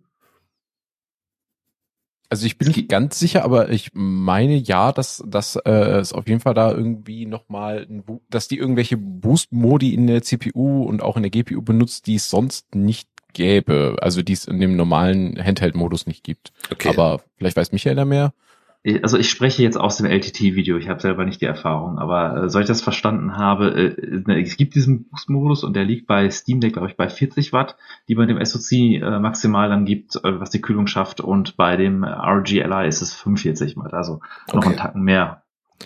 Okay, aber da würde ich ganz klar sagen, ne, mit den entsprechenden Anpassungen von Updates und Co. und Treibern und was weiß ich nicht alles, was, alles, was man unter Windows 11 halt nicht so machen kann, nicht in diesem Ausmaß, dass die Wahrscheinlichkeit, dass man irgendwie später nochmal ein Software-Update bekommt, wo dann auf einmal äh, viele Spiele äh, dann auch in diesem, also nah an diesem Performance-Mode auch von dem, von einem Asus Rock äh, rankommen. Ähm, ja, aber wie gesagt, das ist eigentlich relativ egal. Wichtig ist, dass die Spiele auf der Steam Deck funktionieren, dass die äh, weiterhin in den Open Source Bereich investieren. Was Asus da macht, das ist ganz nett. Aber es feuert natürlich auch wieder die Debatte zwischen diesen einzelnen, äh, zwischen den einzelnen Handheld-Herstellern entsprechend an. Sind wir aber Fanboys, ne? Ja, Hauptsache schlimm ist das Linux manchmal. Und, und, ne? Ich stimme dir vollkommen zu. Ja, ich auch. Gut, Gut, das, ähm, genau, das war's von den Steam Deck News. Dann mache ich weiter mit This Month in Mind Test. Äh, auch da gibt es einen neuen Blogbeitrag, äh, der ist jetzt aus dem April. Und da wollte ich einfach noch mal kurz die Mod-News erwähnen, weil ich da einfach etwas Wunderschönes gerade gefunden habe. Und zwar gibt es eine neue Mod mit dem Namen Pizzeria. Und ja, es ist genau das, was man erwarten würde, wenn man den Mod-Namen Pizzeria hört. Es ermöglicht euch durch Hinzufügen von bestimmten Dingen in Mindtest eine eigene Pizzeria zu eröffnen und zu betreiben. Man muss dafür natürlich entsprechend Ressourcen sammeln und äh, manche davon sind, sagen wir, eigenartig. Aber ähm, das ist ja bei Min- Minecraft auch oft nicht anders. Ähm, zum Beispiel braucht man unter anderem Knochen. Wofür weiß ich nicht genau. Ich muss das mal ausprobieren. Ich bin neugierig. Ähm, des Weiteren gibt es noch drei andere Mods, die ich erwähnt haben wollte, und zwar Mobs Redo, was endlich mal etwas hinzufügt, was ich schon lange vermisst habe, und zwar den erwarteten Effekt, wenn man einen Gegner schlägt, dass der kurz rot aufleuchtet, wenn man trifft. Das hatte mein Test bisher nicht und diese Mod fügt genau, fügt genau das hinzu. Ähm, Deep Oceans hat ein Update und bringt drei neue Biome für die Unterseewelten und zwar ähm, und auch außerdem neue Craftable Blocks. Äh, es gibt dann ein neues Item, das äh, die Shell of Underwater Breathing, also die Muschel des Unterwasseratmens oder Wasseratmens, äh, dies einem ermöglicht, länger die schönen äh, Umgebungen des, die, der Deep Oceans zu erkunden. Und X-Farming fügt eine Vogelscheuche hinzu, auch etwas, was ich lange erwartet habe, dass die mal langsam kommt, welche das Pflanzenwachstum auf euren Feldern beschleunigt. Ja, wer kennt das nicht? Ne? Also ist ja oft auch auf großen Feldern ne, mit Monokulturen steht zwischendurch mal so eine Vogelscheuche und dann zack ist genau drumherum in einem perfekten Kreis Alles äh, alles schneller. grüner. Ja, genau. Ja, das ist äh, großartig. Ja, wie gesagt, die, die Natur macht's vor äh, und dann wird das alles nochmal digital abgebildet. Kommen wir zu, äh, genau, kommen wir von den ganzen Rubriken, die wir jetzt hier innerhalb der Zockerecke hatten, äh, noch zu ein paar allgemeinen Nachrichten. Ein, und zwar etwas, äh, was vielleicht äh, viele Leute interessieren wird, die, die jetzt äh, auch so die Zukunft von bestimmten Plattformen noch mal ein bisschen mehr im Fokus haben. GOG ähm, hatte vor einigen Jahren durchaus finanzielle Probleme. Die mussten tatsächlich einige Leute entlassen. Das ist ja die, ähm, also ne, Good Old Games ist die Plattform von CD Projekt Red, die auch The Witcher gemacht haben und Cyberpunk 2077. Und äh, das Problem dort ist aber inzwischen wohl, ne, hat sich wohl gelöst. Ne? Sie haben ja auch jetzt noch Covid und so weiter durchhalten müssen und und und. Aber sie haben einfach mal so ein paar Zahlen äh, mitgegeben. Also zum Beispiel, dass wo die meisten Sales denn stattfinden. Also es sind irgendwie, sind irgendwie 53 Prozent in Europa, äh, 37 Prozent sind in Nordamerika, gerade mal 4 Prozent in Asien, 4 Prozent in Australien und in Neuseeland sind es gerade mal 2 Prozent. Ja, jetzt könnte man jetzt doch irgendwie Australien und Neuseeland noch mal irgendwie zusammenwerfen und sagen, ne, so im Westen ist auf jeden Fall GOG deutlich äh, eher angekommen als in Asien und äh, ähm, naja, da schauen wir einfach mal. Äh, Afrika wird ja gar nicht erst erwähnt. Was ich auch. Also, nun gut. Ähm, ja, ansonsten äh, haben sie tatsächlich jedes Jahr es hingekriegt, äh, die äh, Anzahl Spiele deutlich äh, zu erhöhen, also die noch zusätzlich neu dazugekommen sind. Ähm, und äh, sie machen auch ein bisschen mehr Kuration, welche Spiele denn wann dazukommen.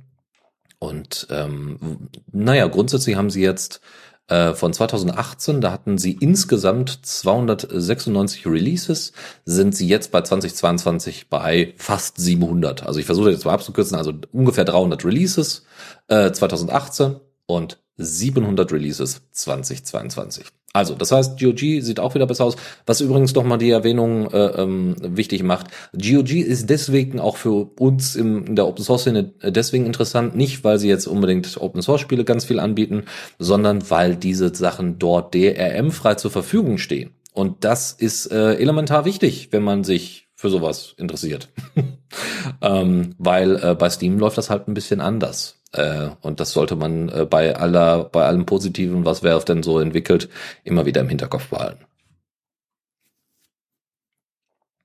Noch eine andere Erwähnung, äh, nämlich Yuzu ähm, hat äh, jetzt ein paar Patches bekommen. Was ist Yuzu? Also Y-U-Z-U ist ein äh, Emulator für die Nintendo Switch, also beziehungsweise um Spiele der Nintendo Switch zu emulieren. Das mag Nintendo natürlich überhaupt nicht gerne, das ist mir aber auch ziemlich egal. Ich finde es schön, wenn es da entsprechend weiterentwickelt wird. Und es gibt ja so mehrere Implementationen für so einen äh, Nintendo Switch Emulator. Und Yuzu war, glaube ich, oft, äh, also hatte immer mal wieder so ein paar Performance-Probleme.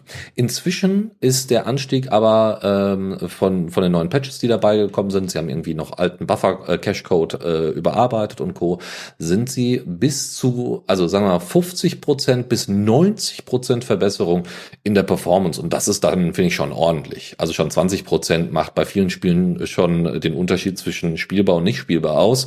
Und das ist auf jeden Fall ein tolles Ding. Solltet ihr also ähm, Daten, wie heißen die nochmal? Datensicherung eurer Nintendo Switch Spiele haben, dann könnt ihr die ja auch einfach mal auf der Steam Deck emulieren.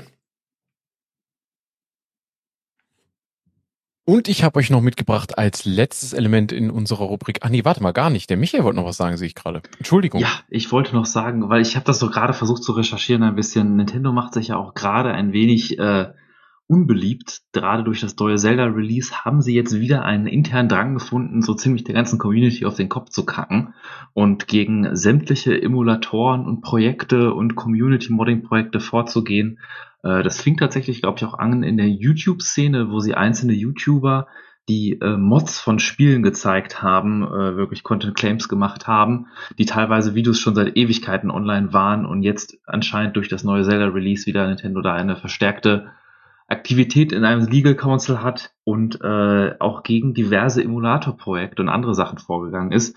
Das ist das, was ich gerade recherchieren wollte. Ich werde versuchen, in den Shownotes nochmal nachzureichen. Es gab ja auch ein paar ältere Nintendo-Emulatoren, die tatsächlich ihren äh, Projekte, die ihre Entwicklung eingestellt haben, gerade weil sie Sorge hatten, sie gesagt haben, bevor wir von Nintendo verklagt werden und da Legal Actions kriegen, stellen wir sie selber ein. Deswegen ist es schön zu sehen, dass hier der Emulator Yuzu noch weiterentwickelt wird. Ähm, aber es ist gerade so, dass Nintendo sich jetzt im Moment gerade sehr unbeliebt macht in der Community, weil sie mal wieder sich das erste Mal legal gegen viele Leute vorgehen, auch teilweise Leute, die keine Emulatoren machen, sondern wie gesagt Let's Play-Videos von irgendwelchen Mods zeigen und irgendwie begeistert sind von der Community. Und gerade diesen Leuten wird vor den Kopf gestoßen. Ähm, ich werde dazu nochmal einen Artikel mit in die Show Notes packen. Okay, aber dann jetzt zu äh, dem letzten Artikel in dieser Rubrik und zwar von Gaming on Linux. Open Rollercoaster Tycoon 2, äh, die Open Source Implementierung von Rollercoaster Tycoon 2, äh, dem gleichnamigen Spiel, äh, quasi gleichnamig benannt, wie es man es von Morrowind kennt, also OpenMW, Open Morrowind zu Morrowind lässt Fahrgeschäfte rückwärts laufen, was ich besonders gut finde. Das ist ein wahrscheinlich schon lange vermisstes Feature. Es gibt da jetzt ein Plugin für dass es einem ermöglicht, äh, individuelle ähm, ja, ähm, Fahrgeschäfte rückwärts fahren zu lassen. Zudem gibt es auch noch einige andere Verbesserungen, wie zum Beispiel Anpassungsmöglichkeiten für die ähm, ja, Bremsblöcke bezüglich der Geschwindigkeitskontrolle, verschiedene, Mu verschiedene Musik für weitere Fahrgeschäfte. Ähm, man kann äh, jetzt äh, Wasser und Land äh, stärker oder höher einstellen. Also es gibt ja jetzt mehr äh, ich glaube 254 Units, also 182 Meter insgesamt ist die äh, äh, quasi die gesamte Höhe, ähm, die man da, ähm, die man da haben kann. Die äh, Dann gibt es da noch ein ähm, Feature, das man auch gut kennt, wenn man es häufiger schon gespielt hat, und zwar Highlight Path Issues, wenn mal wieder die Gäste nicht dahin laufen, wo sie eigentlich hinwollen, äh, beziehungsweise da nicht hinlaufen können. Ähm, damit kann man jetzt auch äh, über ein ähm, Clickbox kann man da jetzt sagen, äh, dass äh, Mauern bitte ausgeblendet werden sollen, so dass man zum Beispiel auch hinter bestimmte ähm, Mauern oder Fahrgeschäfte blicken kann, so dass man dann auch sieht, was dahinter so liegt und insgesamt gibt es auch Performance Improvements für den Software Renderer, sodass das Ganze auch schöner und schlüssiger läuft. Kommando der Woche. Dieses Mal habe ich wieder die Ehre, das Kommando der Woche für euch zu liefern. Und zwar ist es ein altbekanntes Programm, wenn man die News Lounge schon eine Weile verfolgt. Um genau zu sein, müsste man das seit 2014 ungefähr tun. Und zwar in Sendung 167 bereits immer vorgestellt, OCR MyPDF, Image-PDF-Texte durch Super machen mit Open Source Power. Was genau tut das Ganze? Ähm, es ist also Texterkennung oder die Erkennung von Glyphen innerhalb von Bildern und das Ganze eben halt ausgerichtet auf PDF-Dateien. Ein kurzes Einlesen in die Dokumentation ist bei diesem Tool meiner Ansicht nach notwendig, um allein schon zu verstehen, welche genau, welche Daten man genau noch, also Data-Pakete man noch für OCR und PDF benötigt, denn es benutzt die Open Source Erkennungssoftware Tesseract. Ähm, dazu gehört außerdem äh, neben dem reinen Texterkennung auch eine Optimierung bezüglich der Bildkompression. Auch das liefert OCR mal PDF direkt mit. Und wenn man es im Standardmodus ausführt, macht das schon eine ganze Menge tolle Dinge mit so einem äh, Bild-PDF von irgendeinem beliebigen Text. Ähm, das ist so einfach wie OCR mal PDF, PDF-Eingang äh, und PDF-Ausgang in die Kommandozeile zu tippen und dann passiert Magie und man hat unter PDF-Ausgang dann direkt die PDF-Datei optimiert und Text erkannt, sodass man sie direkt durchsuchen kann. Habe ich jetzt vor kurzem nicht benutzt und deswegen wollte ich es als Kommando der Woche nochmal vorstellen. Ich habe das getestet mit zwei großen PDF-Dateien, circa 400 Seiten mit unterschiedlichsten Schriftarten, also verschiedenen Glyphen, Bebilderungen und schwarz auf weiß und weiß auf schwarz Schrift und verschiedenen ähm, grafischen Elementen in den Seiten.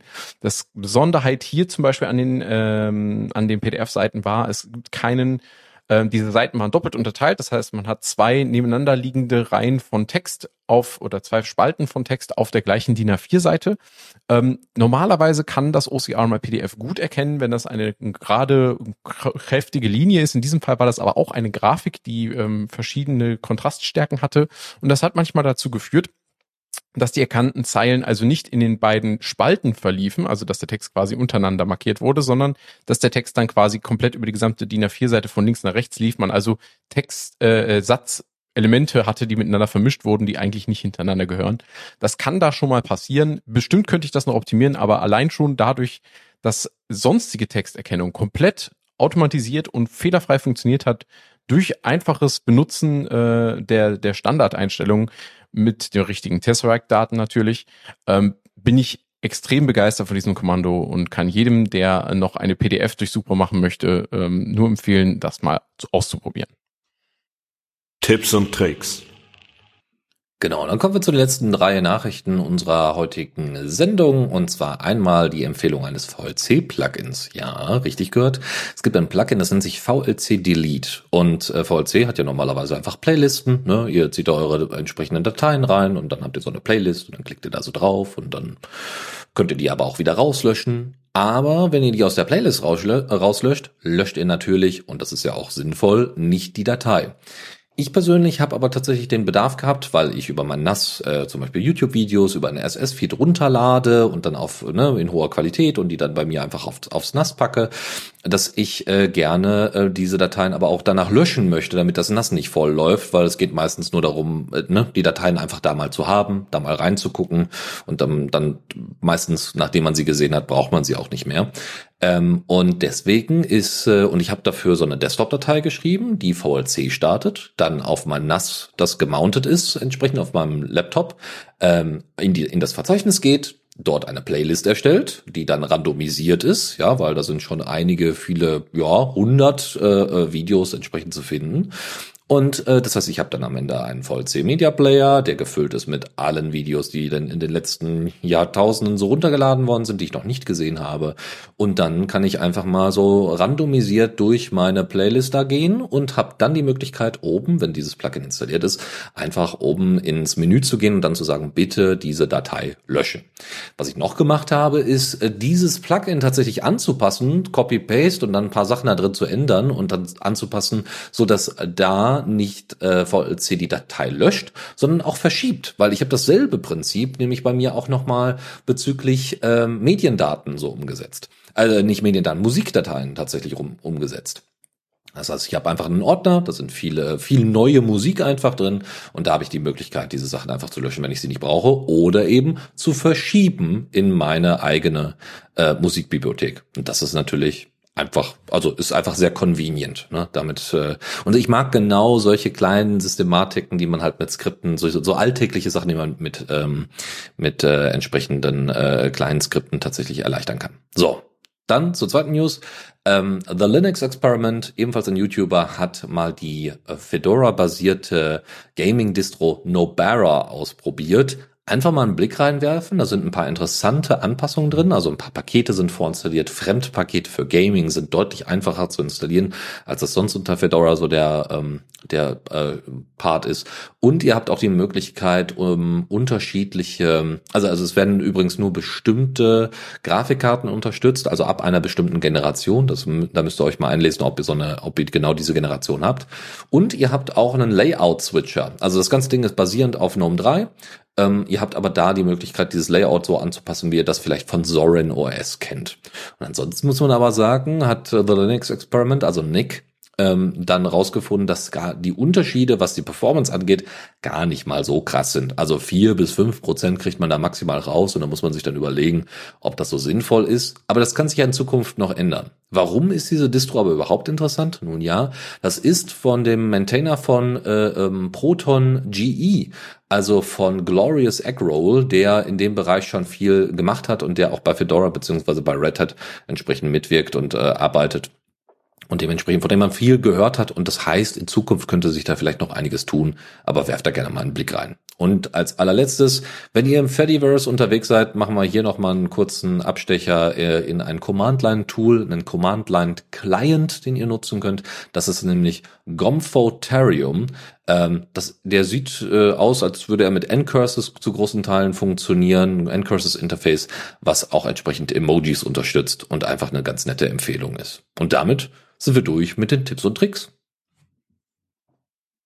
So, liebe Leute, ich möchte äh, damit wären wir auch durch mit der Sendung und ich möchte mich einmal ganz lieb bedanken bei Chris und Dennis, und wir bedanken uns üblicherweise auch gerne bei unseren verschiedenen Quellen, GNU Linux, CH, Foronix und, und verschiedene Quellen, die wir haben, oder auch mal unseren Zuhörern, die uns gerne was einsenden. Aber nein, bei euch möchte ich mich heute mal nicht bedanken, sondern ich möchte mich, äh, ihr könnt mal zu euren Müttern gehen und denen was Liebes sagen zum Muttertag. Nee, statt, stattdessen möchte ich mich an dieser Stelle einfach mal bedanken bei den Leuten, die ihre Software Open Source machen, die da aktiv entwickeln in einer Gruppe oder als einzelne Entwickler, die Features basteln, die ihr Wissen teilen, mit anderen Teilen ihre Software Open Source stellen und äh, dieser Podcast, den machen wir eigentlich, weil wir diese Community lieben, weil die Leute gibt, die Open Source entwickeln und äh, eure Beiträge machen wirklich den Unterschied. Und äh, wir berichten dann gerne darüber. Also auch wenn ihr irgendwelche Tipps für uns habt, schreibt uns gerne zum Beispiel auf, äh, unter Mastodon bei at theradiocc auf socialtechnics.de oder an kommentar at theradiocc, das ist das deutsche Wort Kommentar mit K. Und ähm, wenn ihr das nächste Mal live dabei sein wollt, unsere nächste Sendung ist am 11. Juni, Sonntag 17 Uhr, wie immer der zweite Sonntag des Monats. Und dann bleibt mir eigentlich nur noch euch einen schönen Abend zu wünschen und von meiner Seite aus ein Bye. Und, und meiner ebenso. Ja, und bis demnächst. Ciao, ciao. Wir hören uns.